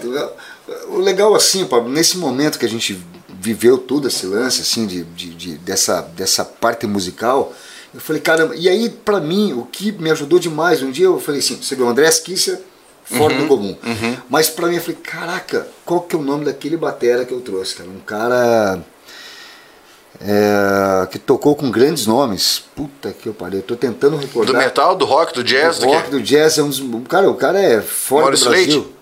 O cara é, de, é, fora do Brasil, caramba, cara, eu trouxe aqui. Ah, o Mike Terrana. Mike Terrana, eu tô esquecendo do Mike Terrana. Cara, já pensou? Aí tem um cara um dia falou assim: Não, você tá brincando que Mike Terrana vai estar em Cascavel. Inimaginável, o cara tá tocando com o mundo inteiro, com a Taria Turiném, acho uh -huh. que a pronúncia acho que é essa. Uh -huh. né? Cara, cantando com ela, tocando com ela em turnês gigantes, tocando com Malmsteen, com grandes nomes da música, em Cascavel. Você fala, tá, da onde o cara passa? Tá em Cascavel. O interior do Paraná tem Mark Terrano. Acho que nem Curitiba ele tava, só tava aqui. Pois é, cara. Isso é Porra. é uma coisa muito. Porque assim, depende. Você tem que ter coragem para promover isso aí. O cara tem que ter coragem. Que ter, então, mas nesse, nesse período, não digo só coragem, tipo, graças a Deus a minha família ali, todo mundo a gente se ajudava para fazer esses eventos ali, junto com o que eu falei, o Colégio Ideal, alguns parceiros, alguns patrocinadores que acreditavam no nosso trabalho e acreditam até hoje. Mas é que você falou, foram momentos, né? Que aí a gente falou, caraca, deu muito certo. Vieram, deu uma. Porque você tinha que contar com o quê? no mínimo um número de pessoas. É, claro. Porque senão você não pagava o evento. E você vê o Mike Terrana. Mike Terrana, com certeza, eu levei um prejuízo porque foi uma data ao mesmo tempo boa, mas ao mesmo tempo choveu, estava meio frio e você vê ninguém. Olha que engraçado, o Aquiles Priester, extremamente conhecido, Mike Terran, quem que é Mike Terran? Olha que absurdo. Eu falei, cara, o setor de música todo mundo, Mike Terran, e o cara é monstro. É. Zoava, tanto que eu não falo muito inglês, mas entendi um pouco do que ele falava, né? E aí, aí o, o Moreira ali, o Marcelo Moreira que me ajudava no, nas traduções uhum. falar alguns amigos nossos, na época ali, alguns tradutores também, uma entrevista com ele no bate-papo. Pô, mas um, um workshop violento. Então você vê quanta coisa boa já rolou na cidade de Cascavel. o André Matos esteve aqui uma vez, né, quando foi pro On the Road, né, que o Xamã tocou aqui é verdade, em Cascavel. Verdade. Quando eles, eles tinham acabado de lançar o, o, Ritual, né? O Ritual, é verdade. É verdade, que daí onde vem a famosa. Isso, é, isso, é, é exatamente. A famosa música Fairy Tale, que até hoje grandiosa, linda letra. Foi música. tema de novela, Tema de novela, né? No Beijo do Vampiro tocou Beijo do Vampiro. Você vê como que é, né? O rock tocando até em novela. Da Globo. Da Globo. Você tem ideia. vamos, vamos progredir, Serginho. Aí beleza, você, é, você contou para nós a tua história na música, mas qual, como é que foi a tua entrada no mundo da educação? Porque você trabalhou eh, muito tempo no mundo da educação, cara. Sim, você veja, olha, olha que maluco. Do nada, eu participei primeiramente na, na minha história na área da educação, foi muito também voltado à música. Uhum. Vou, vou contar um pouquinho da volta do Ecos da Tribo, lascou tudo, ninguém com grana, fudido, sem grana. Falei, cara, vou montar alguma coisa para tocar. E daí parou e montei um cover dos Mamonas. Dos Mamonas. Aí o Casabeck, vamos lá então, que vai começar a baixaria, chuchu Bené, aquele todo. Montei uma banda. Daí comecei Cara, e fiz vários shows com Mamonas Corvo. Fiz inclusive uma campanha política, né? Você não, mas fiz uma campanha inteira de um, um candidato e em 30 dias eu fiz 45 shows. Cara! Cheguei a fazer três shows no dia do Mamonas. Caracterizado, vestido a roupinha do presidiário, entrava lá de, de, de, de né, de, de, coelho no palco, e eu vi que a minha voz ficava meio parecida. Daí nisso, o que aconteceu? Terminou a campanha. Eu falei, e aí? Aí eu fui procurar um, um cara que tinha participado da campanha, que era o Roberto Fusco Veiga, um cara que era diretor, um dos proprietários aqui, que montou o Dom Bosco. Uhum. Aí eu falei, cara, eu gostaria, olha, eu trabalho no setor de eventos, você me conhece como cantor. Ele falou, faz o seguinte, Serginho, primeiro dia de aula vamos entrar com música. Toca no primeiro dia de aula vou tocar. Ele pagou o cachê, levei minha banda e tocamos. Tá, tá, e tal. E meti uma camiseta do Dom Bosco e comecei a trabalhar. Assim, nessa parte musical. Uhum. Ele gostou, falei, cara, eu gosto do teu perfil, vem trabalhar comigo. Vem trabalhar no setor de eventos e marketing. pega uma pasta aqui e vê o que, que você consegue agora fazer de, de, de, de contato com empresas, na Copavel, onde você for, e tenta trazer aluno. Falei, tá bom. Falei, não tem como te fechar agora para você, mas talvez eu dou um jeito de. Vamos ver. Agora está começando as aulas ainda, até começar tudo. Falei, tá bom, peguei a pastinha e comecei. Daí ele falou, cara, comecei a trazer uma galera. Comecei a trazer, falou, gostei do teu perfil, vem trabalhar comigo. Aí eu entrei no setor de marketing e eventos, que é a minha área. Você foi praticamente um promoter da escola. Um promoter da escola. Foi, inclusive não tinha é, esse, esse perfil de, de escola, porque a escola é o seguinte, tem setores, né? Mas não tinha um, um setor de marketing e eventos. Uhum. Eu praticamente eu meio criei na escola porque eu cuidava de todos os eventos. O que, que vai ter? Festa junina, então eu organizava. Vai ter o quê? Tal evento, vai ter gincana, vamos organizar. E eu, e eu corri atrás também de patrocinadores do, da própria escola, para poder ajudar nos cursos para fazer os eventos. Uhum. Aí foi o primeiro cara que, que, junto com os amigos meus que trabalhavam nessa área, fizemos o rally do Dia dos Pais. Não tinha rally. O que, que eu vou fazer? Todo mundo inventou. Fazer café da manhã, fazer jantar, fazer não sei o que lá, entregava caneca com o nome do pai, entregava camiseta, tudo tinha sido criado. Eu falei, cara, vamos criar uma coisa nova. Aí tinha um pai lá que, eu não recordo o nome agora desses meus grandes amigos, foi Genaro, lembrei. E mais alguns amigos falaram, cara, nós fazemos rally da. rally. não da velocidade, regularidade. Uhum. Falou, cara, por que a gente não faz um rally da regularidade? Eu falei, tá, mas o pai vai colocar, os pais vão colocar os carros num rally? Não, não, mas o rally da regularidade é calma, é um trecho que ele pode com o carro dele de passeio. Pode, pode. Daí fazer um trechinho só para brincar, daí com os filhos. A integração com os filhos. Criamos esse evento. E tantos outros. Aí foram criando. Criamos eventos. E aí nisso teve meu período com, com Dom Bosco, onde eu entrei na área da educação. Uhum. Passou esse período, eu fui chamado para trabalhar no Colégio Ideal junto com o Lincoln, a tia Isailda, né? Inclusive minha saudação a toda a família, né? Mediante as pessoas também que se foram, mas deixam o seu legado. Deixaram na, um legado deixaram gigantesco um legado em Cascavel, né? Então, daí eu entrei no Colégio Ideal, na mesma área. Aí já de vestibular, eu peguei todo esse enfrentamento. Eu não conhecia muito dessa área. Tinha que ir lá pro vestibular, galera, resultado e tal, tal. Eu falei, caraca. E motivação dessa galera. Motivação dessa galera. Aí o que eu fiz? Um network, um contato muito grande com as escolas estaduais de Cascavel região. Com vários amigos, né? O pessoal do, do, do núcleo de educação, diretores das escolas, são muito amigos. E aí entrava a falar com os alunos, galera, eu sou de tal escola, estou aqui para divulgar o nosso trabalho, tal, tal, você quer passar no vestibular, o que você quer da tua vida? E acabava tendo na minha fala uma motivação para aqueles alunos irem para a escola, fazer um pré-vestibular, mas ao mesmo tempo estudar. Então a minha área da educação foi barato. Daí passou por esse período, fiquei nove anos no colégio ideal uhum. e depois a minha ida para o colégio Alfa, do Alfa, né, do pré-vestibular, daquela turma toda, João e companhia Loucura, né? Sim, e, e, muito trabalho. Então, mas foi muito legal. Daí que eu entrei na área da educação. Daí visitando a galera, motivando o pessoal, participando de vestibular, uhum. junto contigo né, em várias palestras. Lembra? Pô, você... Fizemos alguma, hein? É, e eu fiquei muito feliz, fico feliz, porque eu vejo o seguinte, cara, você é uma pessoa maravilhosa, que você sempre se dedicou e se dedica, né? Não é porque eu estou aqui no podcast, somos amigos, né? Eu fico legal de falar, né? Já me já, já meu cast. cast, super legal. Mas o que, que me deixa feliz? Da tua motivação é junto com o que eu também penso. Cara, agregar vidas, você ajudar pessoas. Então, todas as vezes que aquele aluno que eu conseguia um desconto, até uma bolsa, que via aquele aluno querendo estudar, querendo se motivar. E eu defendia lá na escola, independente de onde eu tra trabalhava, para que ele pudesse ter aquele, aquele reconhecimento de, de depois passar no vestibular, do que ele quisesse na vida dele. Não tem preço isso, você não sabe. Tem, não tem. Então assim, então nesse período eu trabalhei muito, muito né, nas escolas. Então e, e isso também acabou nessa nat naturalidade de ser músico e cantar inclusive nas escolas. Uhum. Me chamava Serginho, você pode tocar tal dia, você pode ir no dia do estudante, você Tu vai no primeiro dia de aula cantar com a gente? Vou. Então, e, e eu fui levando todas as bagagens de cada escola que eu trabalhava para essas outras escolas. Então foi muito legal. E você vê, até hoje eu vivo isso, né? Mesmo de depois que a gente vai entrar no assunto político, mas eu achei um barato assim, que tudo isso me levou a ser quem eu sou. Né? Eu acho que eu nunca, graças a Deus, perdi a essência e nunca vou perder. Pois é. Deixa eu... Quer mais um café? Podemos tomar mais um. Vamos tomar mais um cafezinho? Então, olha só, vamos continuar aqui a, a, o nosso bate-papo justamente sobre isso, porque, na minha opinião, essa mão. Ah, não viu. Essa é a mão do Carlão. é, na minha opinião, cara, como é que eu posso dizer. Bem, nós fizemos muitos trabalhos juntos, né? Eu, eu me lembro de que você falava, cara, vamos lá para uma palestra para falar sobre literatura para o colégio tal.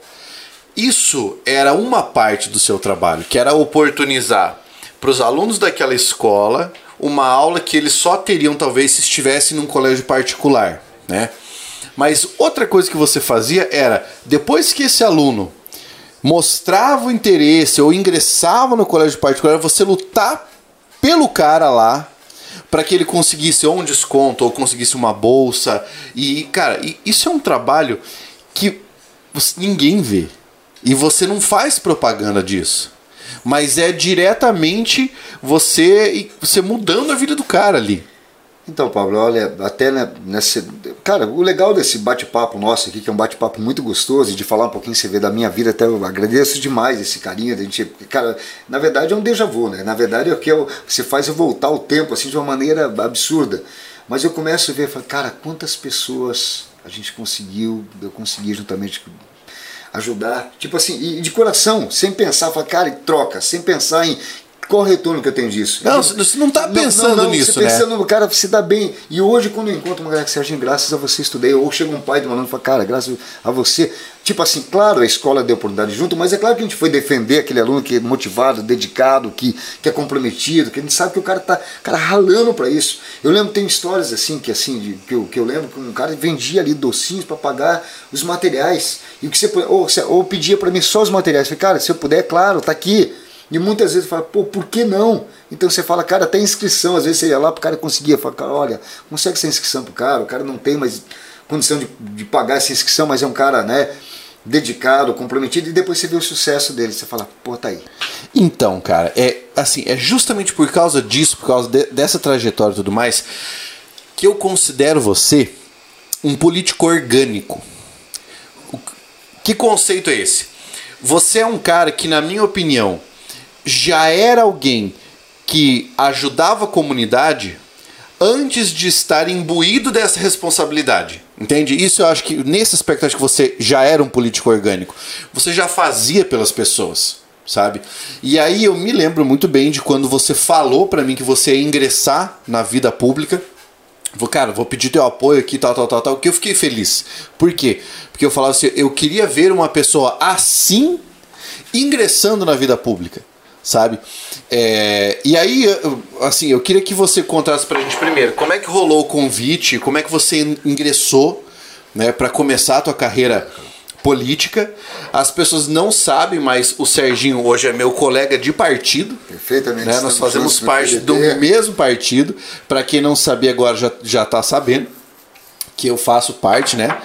E, e assim, como é que rolou esse teu ingresso na política? E se depois que você entrou para a política você teve uma mudança ou uma quebra daquela mesma ilusão que você teve de quando você estava apenas como músico aspirante e entrou pro, como, como na vida profissional da música?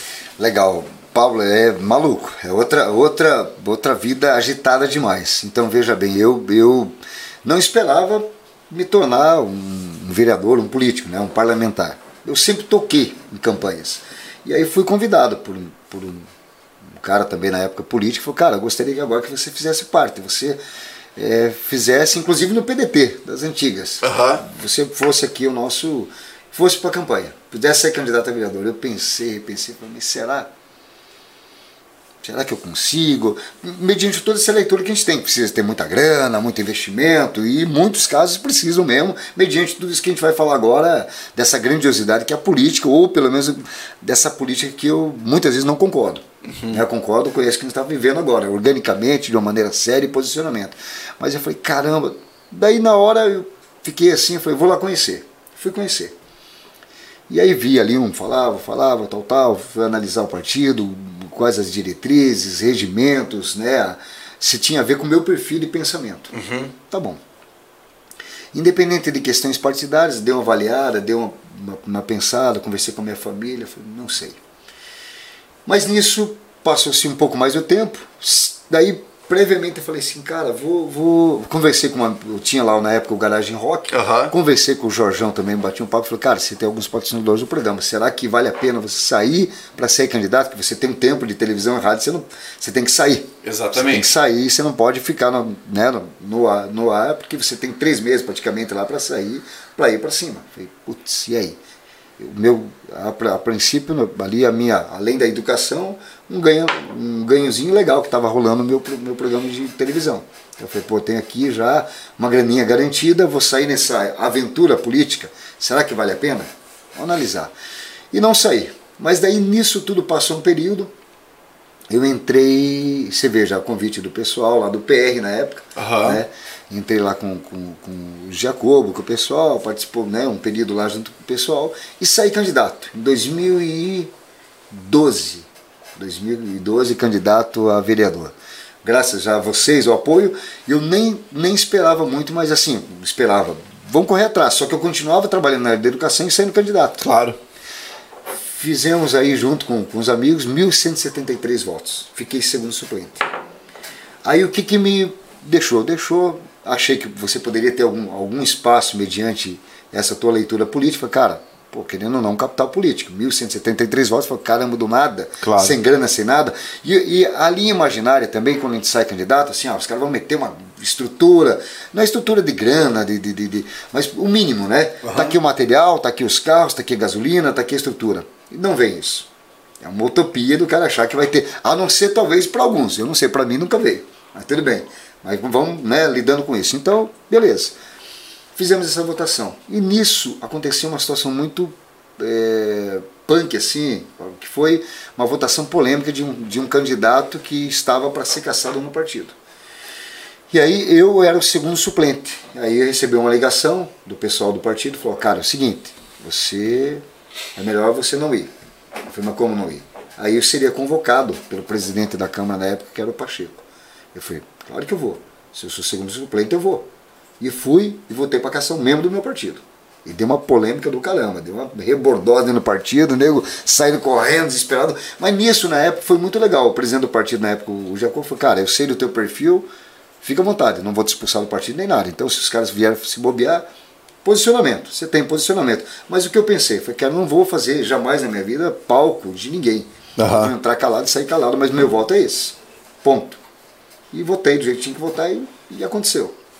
Cara, isso, isso para fazer isso, cara, tem que ter coragem demais. Bicho. É porrada, porque você, assim, mas isso eu fiquei, é, você vê como que é na política, né? Na época, se a gente falar que você não tem um pouco de receio via família, de, de perseguições, cara, é que assim, eu, graças ao bom Deus, eu tenho uma coisa na minha vida que eu escolhi, fazer o certo, independente do que eu, onde eu esteja. E na política, eu escolhi fazer o que é certo. Então não tem preço você falar, cara, meu posicionamento é esse. Ah, Sérgio, é esse. Então, nesse momento, eu não esperava, eu não esperava essa, essa votação. Que eu estava, inclusive, eu lembro até hoje, eu estava conversando com o Ricardo Bugarelli, trocando ideias sobre música. Era umas 5 horas da tarde, eu recebo uma ligação e eu tinha um show à noite. Num barzinho, faz tempo que, que era, no, que era, hoje eu acho que é o Boteco Martione, que era o. Não lembro, cara, não lembro Enfim. o nome. É, era um barzinho que eu ia tocar à noite. Inclusive para Jovem Pan que a gente ia fazer um som tal. Meu filho até tinha ligado pro David, né? que o cara toca uhum. comigo o carro. Uhum. Falei, filhão, se prepara, a gente vai passar o som. E aí eu recebo uma ligação, falei, cara, é o seguinte, é assim, assim, assado. Eu falei, bicho, como assim? Ah, esse cara não vai mais, esse aqui não vai, tem que ser você. Só que tem um jeitinho, você não precisa ir. Você está maluco? Tá falando com você acha que está falando com quem? E na época eu fui convocado, eu fui diplomado, que eu não tinha buscado meu diploma, porque quando você é, é, é não se elege, mas você recebe teu diploma de primeiro suplente, segundo suplente e terceiro suplente. Eu nem tinha de buscar, e eu fui buscar. Busquei depois, naquele dia que eu tinha que votar. Uhum. Você tem que ser diplomado, né? Peguei meu diploma, daí de suplente, fui diplomado e votei do jeito que tinha que ser votado. E aconteceu uma coisa muito maluca na sequência. Eu fui convidado daí ali pelo, né, pelo pessoal mesmo do PR para ser candidato a deputado estadual. Aí eu falei, meu Deus, será? E fui. Olha que loucura, eu falo que eu fui, e fui de novo. Essa foi a mais louca da minha vida. E eu vou te ser sincero, sabe o que mais me, me emocionou? Foi essa. Me emocionou, tipo assim, de dar um baixo astral. Olha que louco. Quando eu fiz 1.173 votos, eu falei, cara, pela primeira vez na minha vida política eu participei. Nessa, não é que eu me achava que eu me elegi, eu achei que eu faria mais votos. Eu acho que eu fiz o quê? 4, 5 mil votos? Uhum. E eu achava que fazia no mínimo uns 10. Só que assim, sem estrutura, sem nada, fui. Só que eu falei, caraca, as pessoas será que enganavam tanto que falavam que ia votar e não votavam? Então você começa a se decepcionar, falei, pô, cara, tô aqui certinho, fazendo meu trampo. Porque eu chegava também, às vezes, na reunião, e chegava do jeito que eu estou chegando aqui. Sim. Então não vou mudar o meu perfil, eu não vou ter que colocar. Aí, outra coisa que é, que é fora do comum na política, graças a Deus tem eu, você e uma galera que muda o conceito. Por que, que todo mundo fala que para você ser candidato você tem que usar azul? Aham. Azul, todo mundo vai olhar com bons olhos. Pô, por quê? Qual, que merda é essa? Por que você tem que usar azul para achar que você é um cara sincero e honesto? É a semiótica, é a semiótica da cor. Né? É o estudo das cores. A semiótica da cor diz que a cor azul gera confiança. Então, quando você fala usando uma cor azul, você transmite confiança e a camisa, você já notou que todo candidato ou enfim tem que estar com a camisa dobrada, é, porque também, exato é a imagem semiótica de trabalhador com as mangas arregaçadas, né? Então você pode notar que isso acontece muito dentro da política e cara tem gente que acaba assim do, na contramão dessa imagem. Você tatuado, eu tatuado, uso brinco Entendeu? Você não é menos político por causa disso. Né? Então, e, e, é bem a leitura. E na verdade, eu lembro que. E olha só que foi muito punk. Eu fiz cara. Nesse período foi muito engraçado, vou até vou te contar, foi muito louco. Porque eu saí junto com meus amigos, junto com minha família, meus amigos. Aí nós fomos aí e precisava na época, eu acho que estava junto com. Na candidatura, eu acho que era do Beto Rich, inclusive. Puta, imagina, no PR aliado e tal. tal. Uhum. E aí nós fomos a Curitiba para gravar o programa eleitoral. Tinha que gravar lá, inclusive. Eu falei, cara, mas não pode ser aqui, eu não tenho grana para isso. E aí, na época, me deram uma Kombi. A Kombi, nós pegamos essa, essa combosa, fomos dirigindo daqui lá, essa Kombi. Saímos na madrugada, de madrugada, tomamos café por ali e tal, nas paradas, gravamos e retornamos na sequência, cansado a beça. Mas foi muito engraçado, porque eu cheguei lá, Cara, eu nem sei o que eu gravei. Foi muito maluco.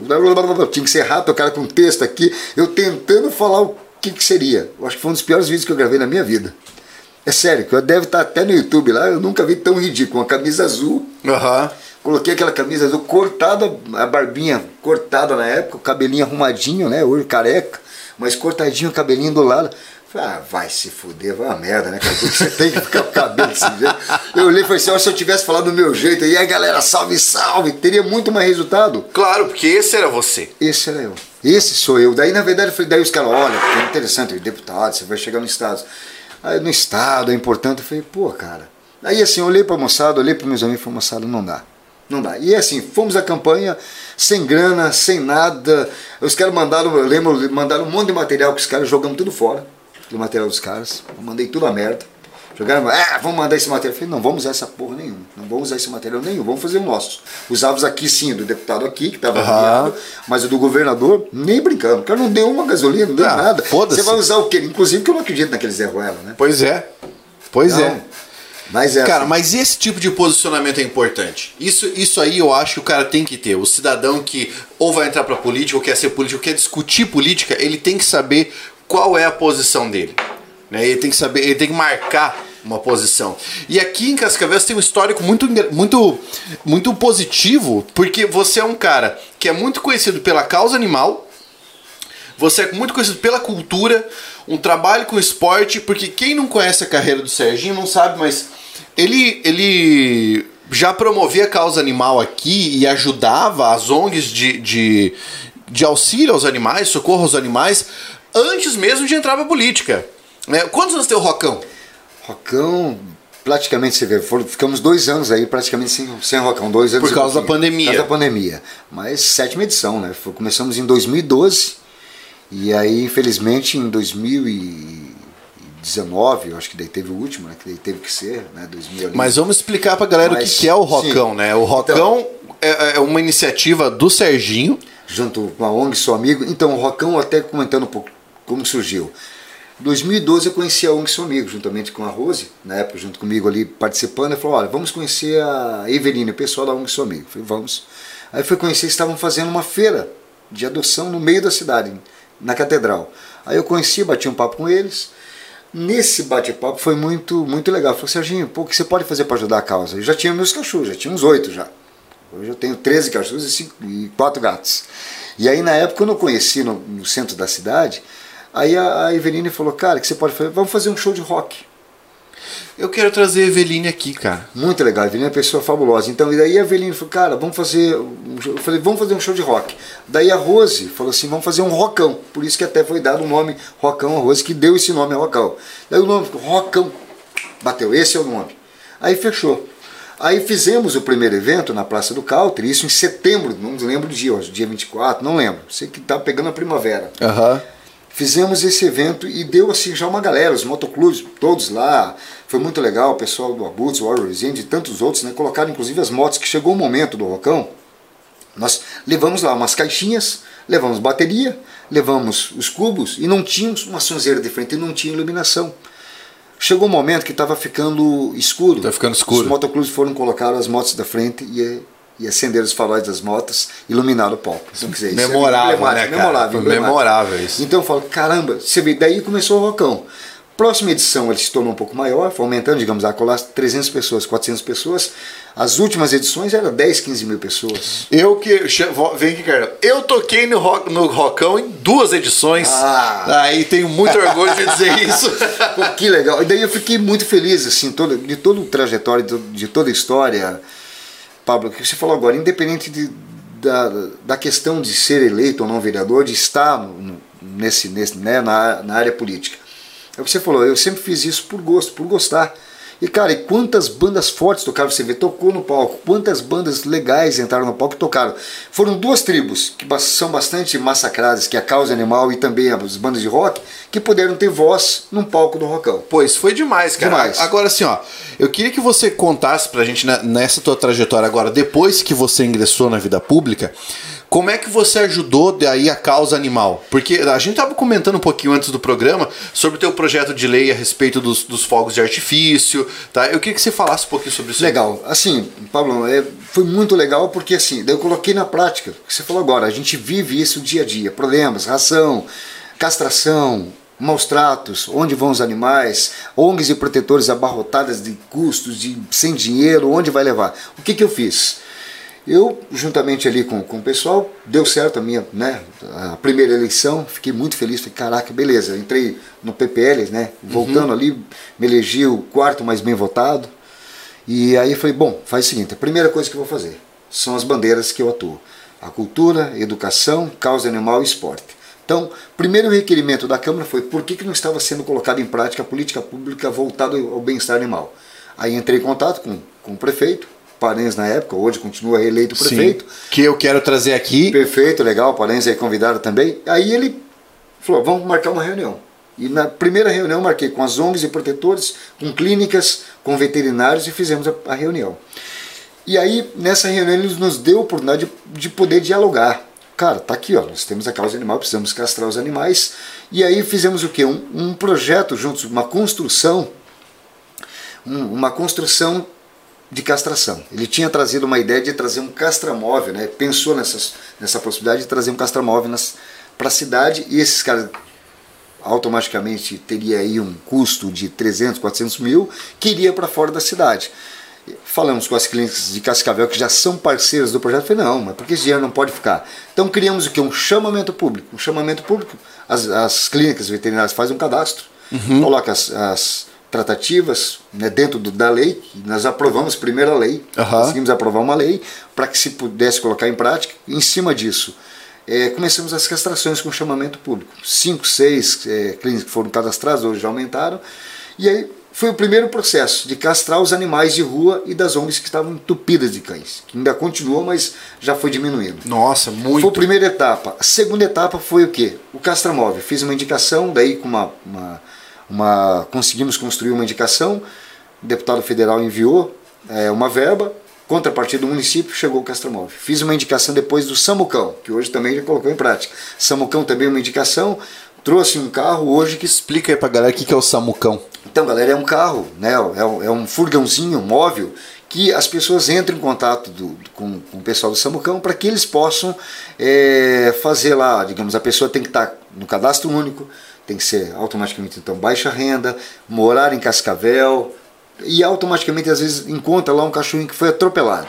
Aí ele vai ligar para o Samucão, o Samucão vai até o local, pega esse cachorrinho, leva até, ou se o Samucão puder dar conta, beleza. Se não, hoje ele leva para uma clínica veterinária ou mesmo uma universidade de Cascavel, faz atendimento e depois devolve o cachorrinho novamente. Tudo gratuito pelo município de Cascavel. Que maravilha, Então, hein? na verdade, é um Samucão, né, onde tem o SAMU das pessoas, conseguimos um Samucão aqui também na causa animal. Então, esse Samucão se tornou realidade, ainda eu digo assim, o complicado é que é muitas demandas. É muita demanda. É muita demanda. Até inclusive estamos construindo juntamente aqui com o governo municipal agora o Samucão full time, que 24 horas, que hoje não, não consegue ainda.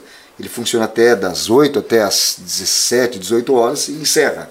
Porque, mas a ideia é o quê? Que ele possa funcionar 24 horas, porque a saúde, tanto das pessoas como dos animais, é 24 horas. Ele pode ser atropelado em qualquer horário. Final de Exatamente. semana e tudo mais. Mas aí Exatamente. conseguimos, então, Samucão. Na sequência, é para ver a Semana do Bem-Estar Animal, para evidenciar a causa animal, a importância que é. Aí o Dia do Protetor Animal são os protetores, para evidenciar também esses guerreiros da causa animal que, que pagam essa conta, que ajudam, que são todos voluntários, né? Que muita gente, Pablo, que é barra, fala assim, ah, essas ONGs que estão fazendo, por que não vem buscar esse animal que foi, foi atropelado, que está aqui abandonado? Tá, mas eles não têm obrigação nenhuma. Não Eles tem, vol- exato, eles são voluntários. Eles fazem de coração, eles querem ajudar a causa são voluntários, mas muita gente acha que eles ganham grana com isso. Ninguém ganha nada. Inclusive, eles estão abarrotados de dívidas. Porque na verdade eles vão lá fazendo riff, fazendo eventos, fazendo atividades como o Rocão mesmo acontece em parceria com o seu amigo para pagar esses custos.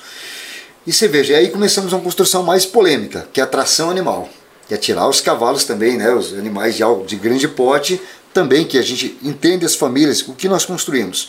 Temos ecopontos que estão sendo construídos na cidade de Cascavel.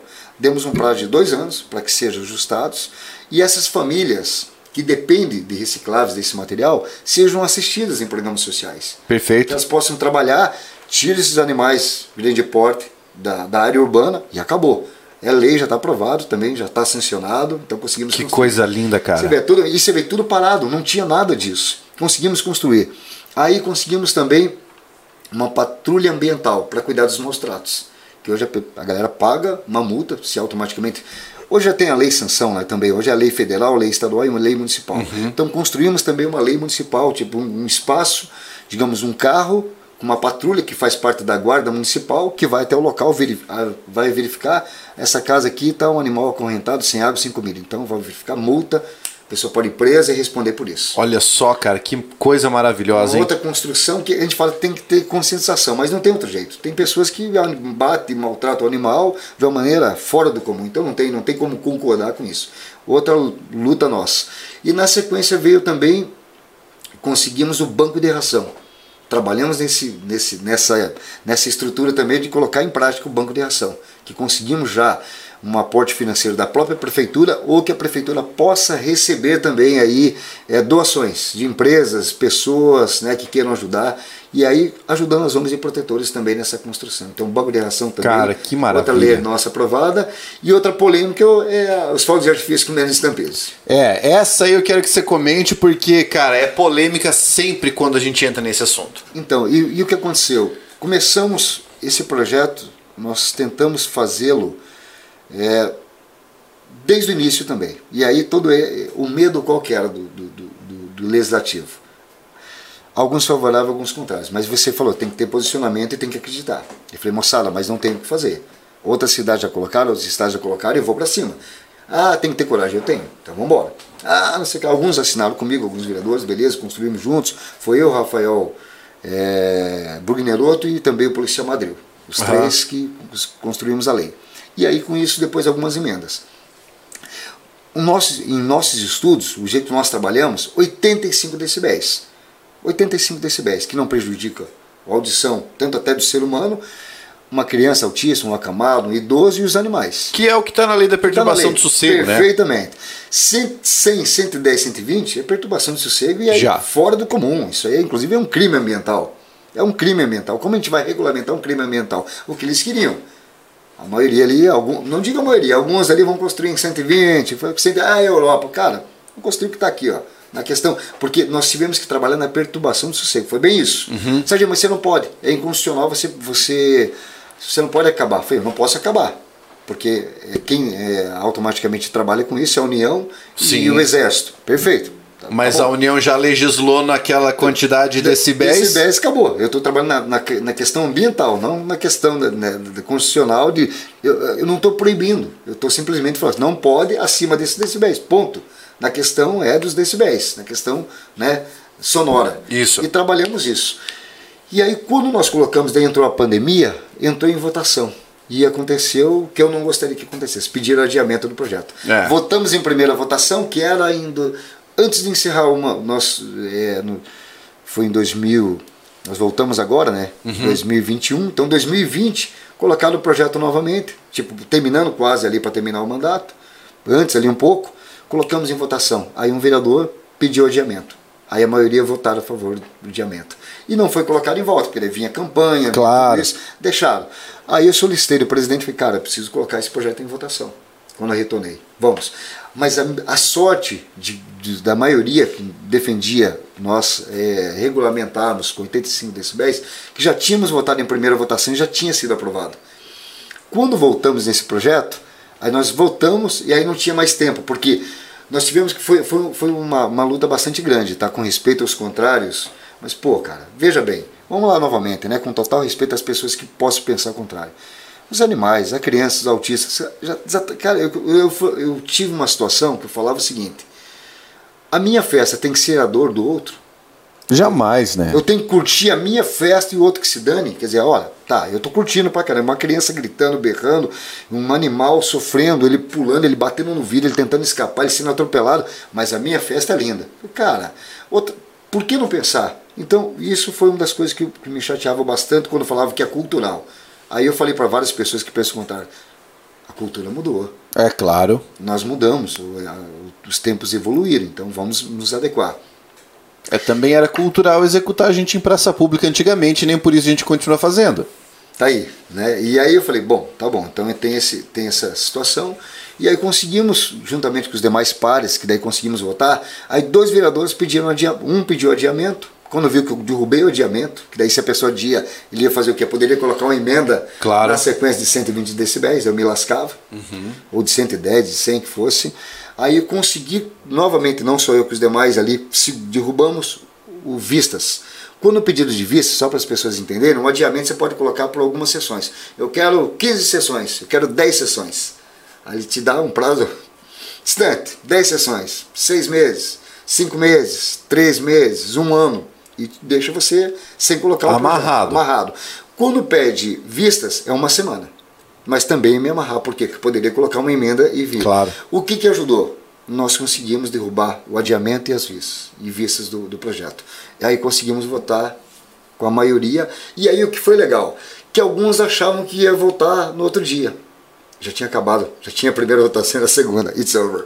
Aí, aí comemoramos, porque os figuras que achavam que falaram, agora nós vamos conseguir.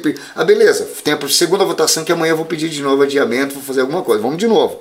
Aí o que você tem que fazer no parlamento? Conseguir votos. Claro. Você tem que conseguir votos, você tem que daí dialogar, ah, né? Você tem que ajustar. Cara, volta comigo, pô, preciso de você.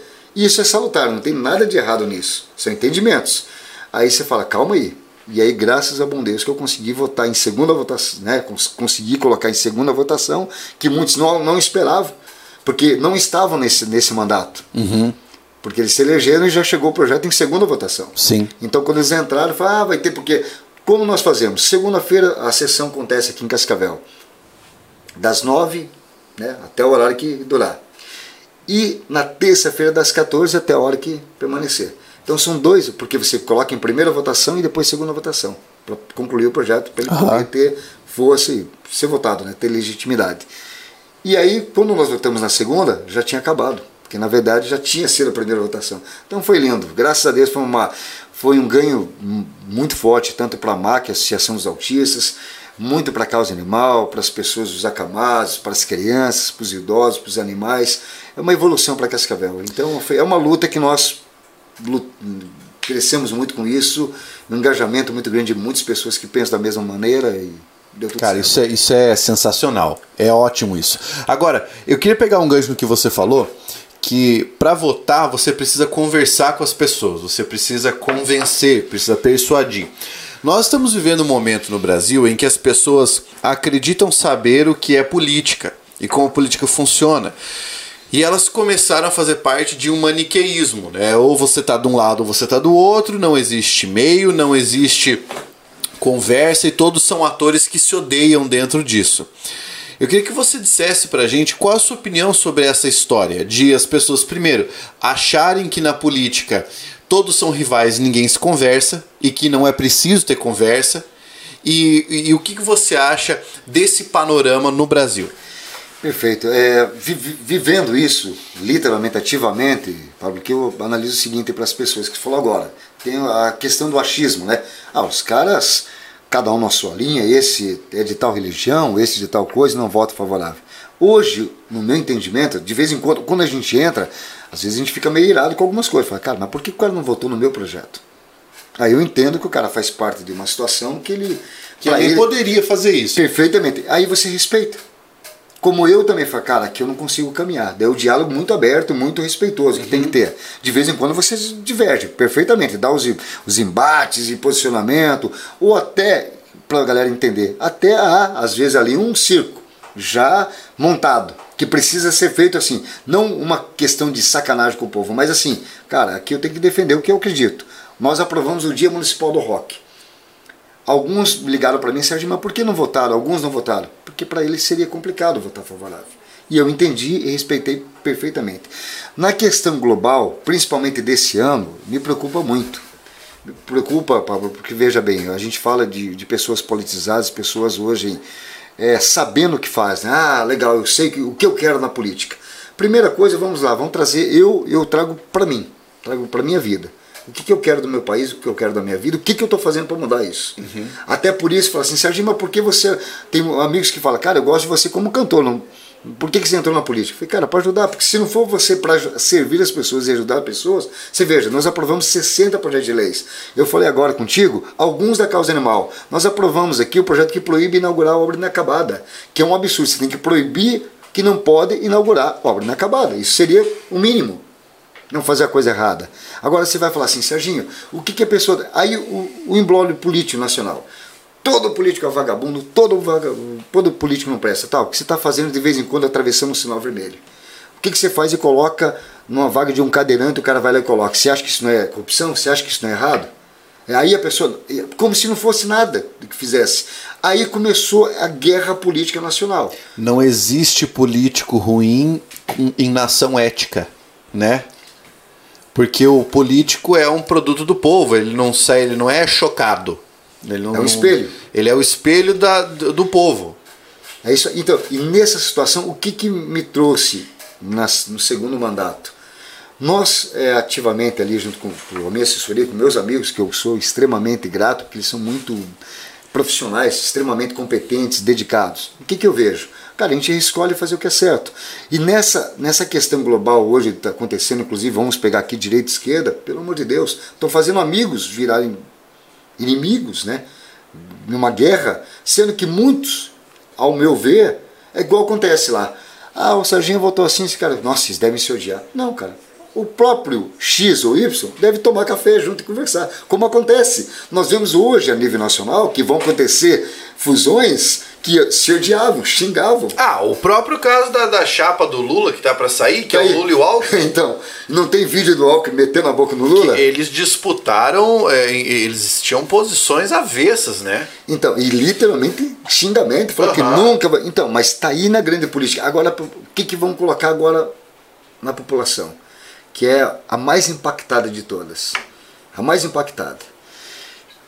Aí eu vejo uma questão que eu fico muito feliz de ver a tua participação. Você sempre teve junto com a gente na política, mas agora participando da política, entrando em um partido que você hoje estamos no PDT, que acredita em, eu não digo, galera, não vamos generalizar naquela questão seguinte, esse está errado, esse tá... cara, faça o que é certo. O que, que nós temos que fazer? Você entra na política para você fazer as, tuas, claro. as demandas do que é certo, você colocar em prática.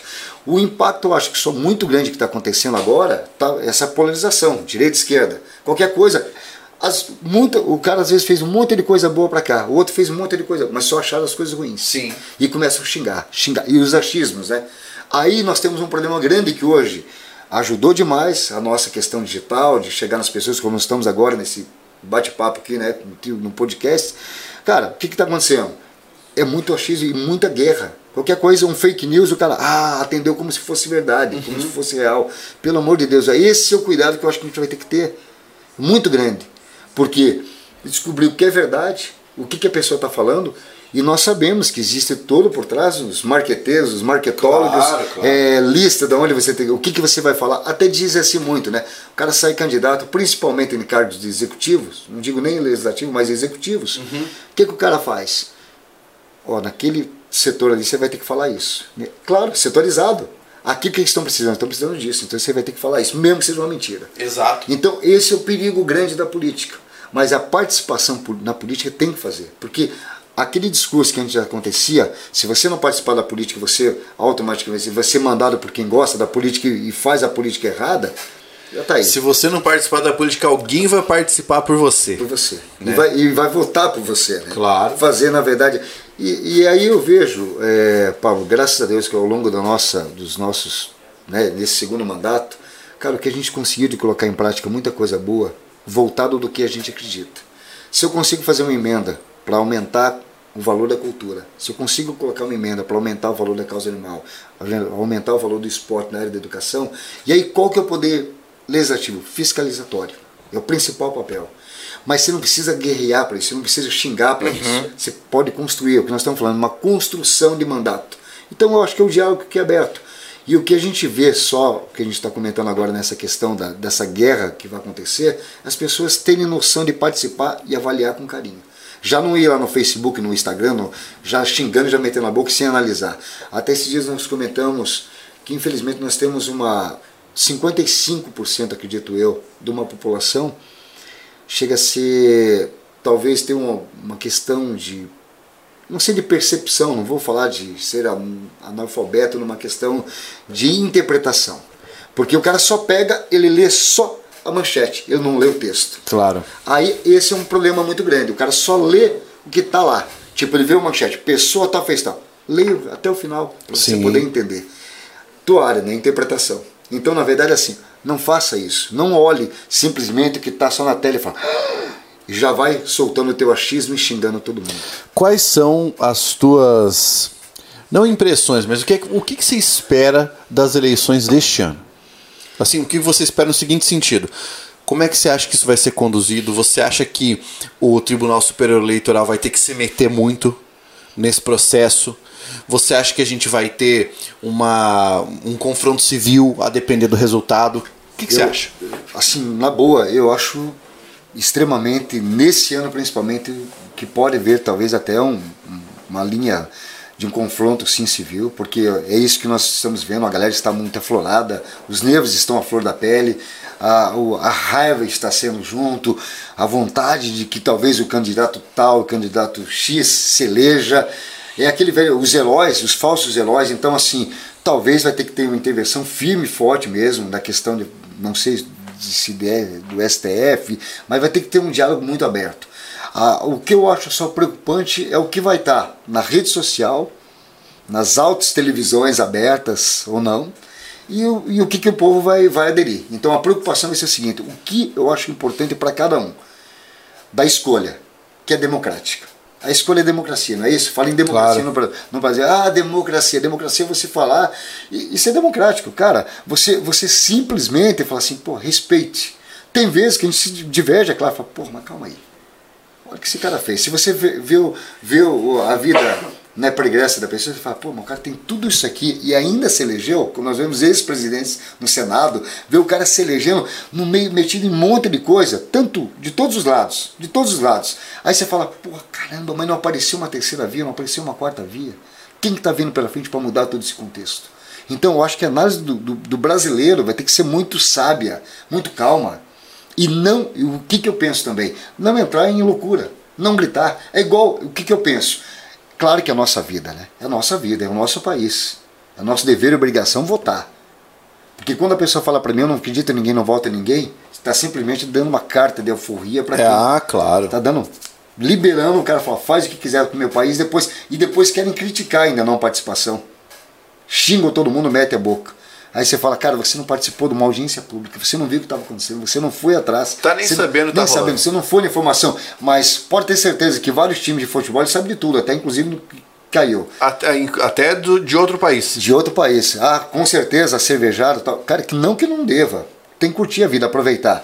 Mas, com certeza, uma eleição, o impacto de uma eleição impacta literalmente a vida de cada pessoa. Como cada voto nosso que impacta a vida das pessoas. Que muitas vezes as pessoas falam que não, mas, cara, muito, eu acho que muito mais hoje nós estamos ajudando um parlamento que hoje ajuda a cidade com, com, com uma questão de votações muito pertinentes. Hoje, inclusive, estamos comentando a cidade de Cascavel, trazendo um cenário municipal de muita coisa sendo feita para a cidade, e muitas vezes que é questionado, não tem nenhum problema. A gente fala assim, pô, Serginho, mas olha que a saúde está isso. Tá. Cara, é uma cidade de 338 mil habitantes. Ah, mas a pessoa se propôs a fazer, perfeito. Mas vamos e venhamos. Não é simples assim, porque na verdade são tantas pessoas, tantas, né, mil pessoas que estão todo mundo aguardando ansiosamente as políticas públicas voltadas ao bem-estar da pessoa. Exatamente, exatamente. Você que está acompanhando, ó, pense, no futuro, ajudem Pablo e Serginho serem os primeiros presidente e vice-presidente do Brasil tatuados yeah! e de brinco. Isso aí. Tá? Isso aí. Serginho, sempre quando a gente está é, caminhando mais para o fim da nossa entrevista, eu faço algumas perguntas pontuais tá. que não são aquelas perguntas de reflexão, são perguntas de bate pronto, sabe? Então, mas elas são bem simples, bem simples, do tipo, qual a tua comida predileta? Cara, eu adoro estrogonofe. Estrogonofe. Que, é, que a minha namorada faz bem gostosa. Inclusive, a Monique manda super bem de Ah, estrogonofe. eu adoro demais. Bebida predileta. Eu adoro cerveja. Cerveja. Adoro cerveja. Artesanal, normal. Artesanal, normal. Gosto de um pouquinho de uísque também, cowboy. Mas a cerveja não adianta. Eu adoro cerveja. Aquele Falando em brasileiro. cerveja, Adoro cerveja. Você que está acompanhando aí no link da descrição tem um dos nossos patrocinadores, que é a Pub Beer, que lança as cervejas temáticas e é quem lançou a minha cerveja. São três rótulos para você escolher entre IPA, Pale Ale e Black Ale, a Machadiana, a Gramatiqueira e a Camoniana. Para você tomar essa cerveja, é só clicar ele depois e adquirir. Vamos continuar. Aí outra coisa, pergunta simples. Diga para mim um filme de que você tenha gostado demais. Fala, cara, todo mundo tinha que ver esse filme, porque esse filme é foda. Qualquer um. Eu gosto muito de um filme muito antigo chamado Summer in Time, em algum lugar do passado. Show de bola. Faz tempo, faz tempo, até inclusive tenho que assistir, mas eu acho fabuloso a história. Uma história romântica que mostra toda essa. é uma- E adoro filmes de vampiro. Tudo que for de horror, tudo que for de vampiro, eu adoro filme de vampiro. Show de bola. Todos os filmes de vampiro. Falar em vampiro. Drácula do Bram Stoker. Nossa, esse pra mim é foda. Aquele também de, tem o do Brian Stoker, que eu acho fabuloso, um dos mais fortes assim que eu achei. E tem também aquele um outro que, caraca, eu não sei. Tem um que é Nosferato. Nosferato. Nosferato, eu acho fortíssimo também. Que é Mas assim, o que fala de vampiro. Daí tem aquele, aqueles mais rom- romantiquinhos que aconteceram, né? Mas esses antigos, Senhor das Trevas e tudo mais, na, na parte eh, de Drácula, cara, eu acho que, é que ele tem todo um contexto. né? Tipo, tem lá o Senhor da Guerra e tantos outros, mas eu gosto. Se for de, de vampiro, principalmente assim, na linha de horror, clássico, eu gosto demais. Sua. Ah, essa é difícil, porque você é músico. Sua música predileta. Essa é foda. Essa, ó, eu gosto demais. Bom, pra mim assim, tem dois, can- dois cantores pra mim que são muito fortes, né? Cantores. Que é Elvis, que é imortal, que é Suspicious Mind, essa música linda Demais. demais.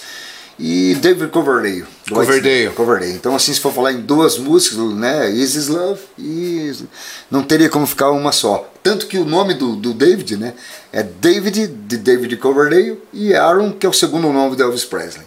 Olha só. Não cara. teve como ser diferente.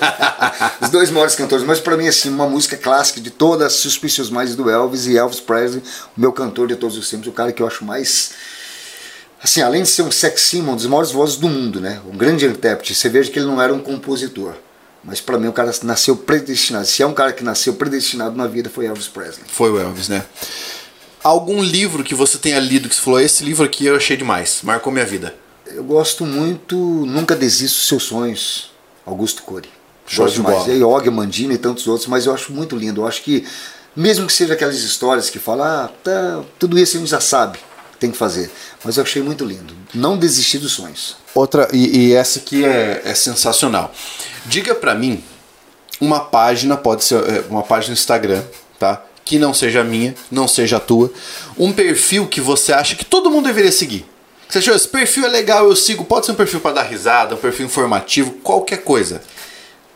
Veja bem, eu, eu, eu, assim, até no meio, na mídia social, eu sou assim mais o quietão. Onde hoje todo mundo na área política tem uma equipe que Sim. coordena. Você tem a tua equipe tá o trabalho. E hoje a minha equipe cuida de Instagram e Facebook e tudo mais. E eu sou muito de boa nessa parte. Eu gosto, eu acho que para as pessoas talvez uma leitura legal hoje dá risada. Sabe que você veja quando eu conheci um pouco mais, vou relatar rapidinho, eu sei que é ping pong, mas junto com a, com a namorada mesmo, a Monique batendo um papo, vamos assistir um, um lancezinho do Whindersson Nunes. Eu achei do caramba da história do cara. Aham. De do nada. Então acho que seria legal. Talvez no Instagram pro cara dar risada, dar uma saída da loucura toda, talvez tá lá. No Instagram pro cara dar um pouco de risada. Do Whindersson. Do Whindersson. Eu- Porque assim, eu não conhecia, eu conhecia pouco. E achava, pô, os caras, pá, estoura, ficam mala, fica cheio de história, daqui a pouco fica milionário. Mas que bom que ficou milionário. E você vê a história do cara que não tinha nada. O cara lascado, lança no YouTube, daí você fica pensando, putz, cara, tá aí, ó. Talvez não, daquele, por isso, nunca desista dos seus sonhos. Daí eu vi um relato dele e falei, cara, todo mundo achava que eu ia me lascar, me dei bem. É para poucos. Acreditar num sonho e se dar bem. Então talvez lá para dar risada, para sair um pouco dessa loucura toda, talvez esse cara aí Show de bola. O Whindersson, apareça aqui também, vai ser uma honra entrevistar você. E, Serginho, agora eu quero que você deixe um recado final pra galera ali. O microfone é teu, fica à vontade, olha pra galera e manda aquele recado. Pro... Maravilha. Nessa aqui, É, Legal. É, moçada, luz, paz e energia para vocês. Obrigado primeiramente aqui, Paulo. Obrigado pelo carinho. Que é Obrigado, isso, meu irmão. Gratidão por esse bate-papo que eu adorei demais. Gostei da linha aí, já meu cast. Pô, todo, totalmente, né? Uma vibe legal. Cara, o que, que a gente deseja nesse plano espiritual que eu aprendo todos os dias, eu estou aprendendo. Mas para as pessoas é, serem elas mesmas todos os dias, pensar não só no bem comum, como todo mundo fala, pensa no próximo e tudo mais, mas pensa também o que, eu quero para minha vida. O que, eu posso ser melhor todos os dias? Eu acho que para minha vida é o aprendizado todos os dias, de todos os problemas que a gente enfrenta.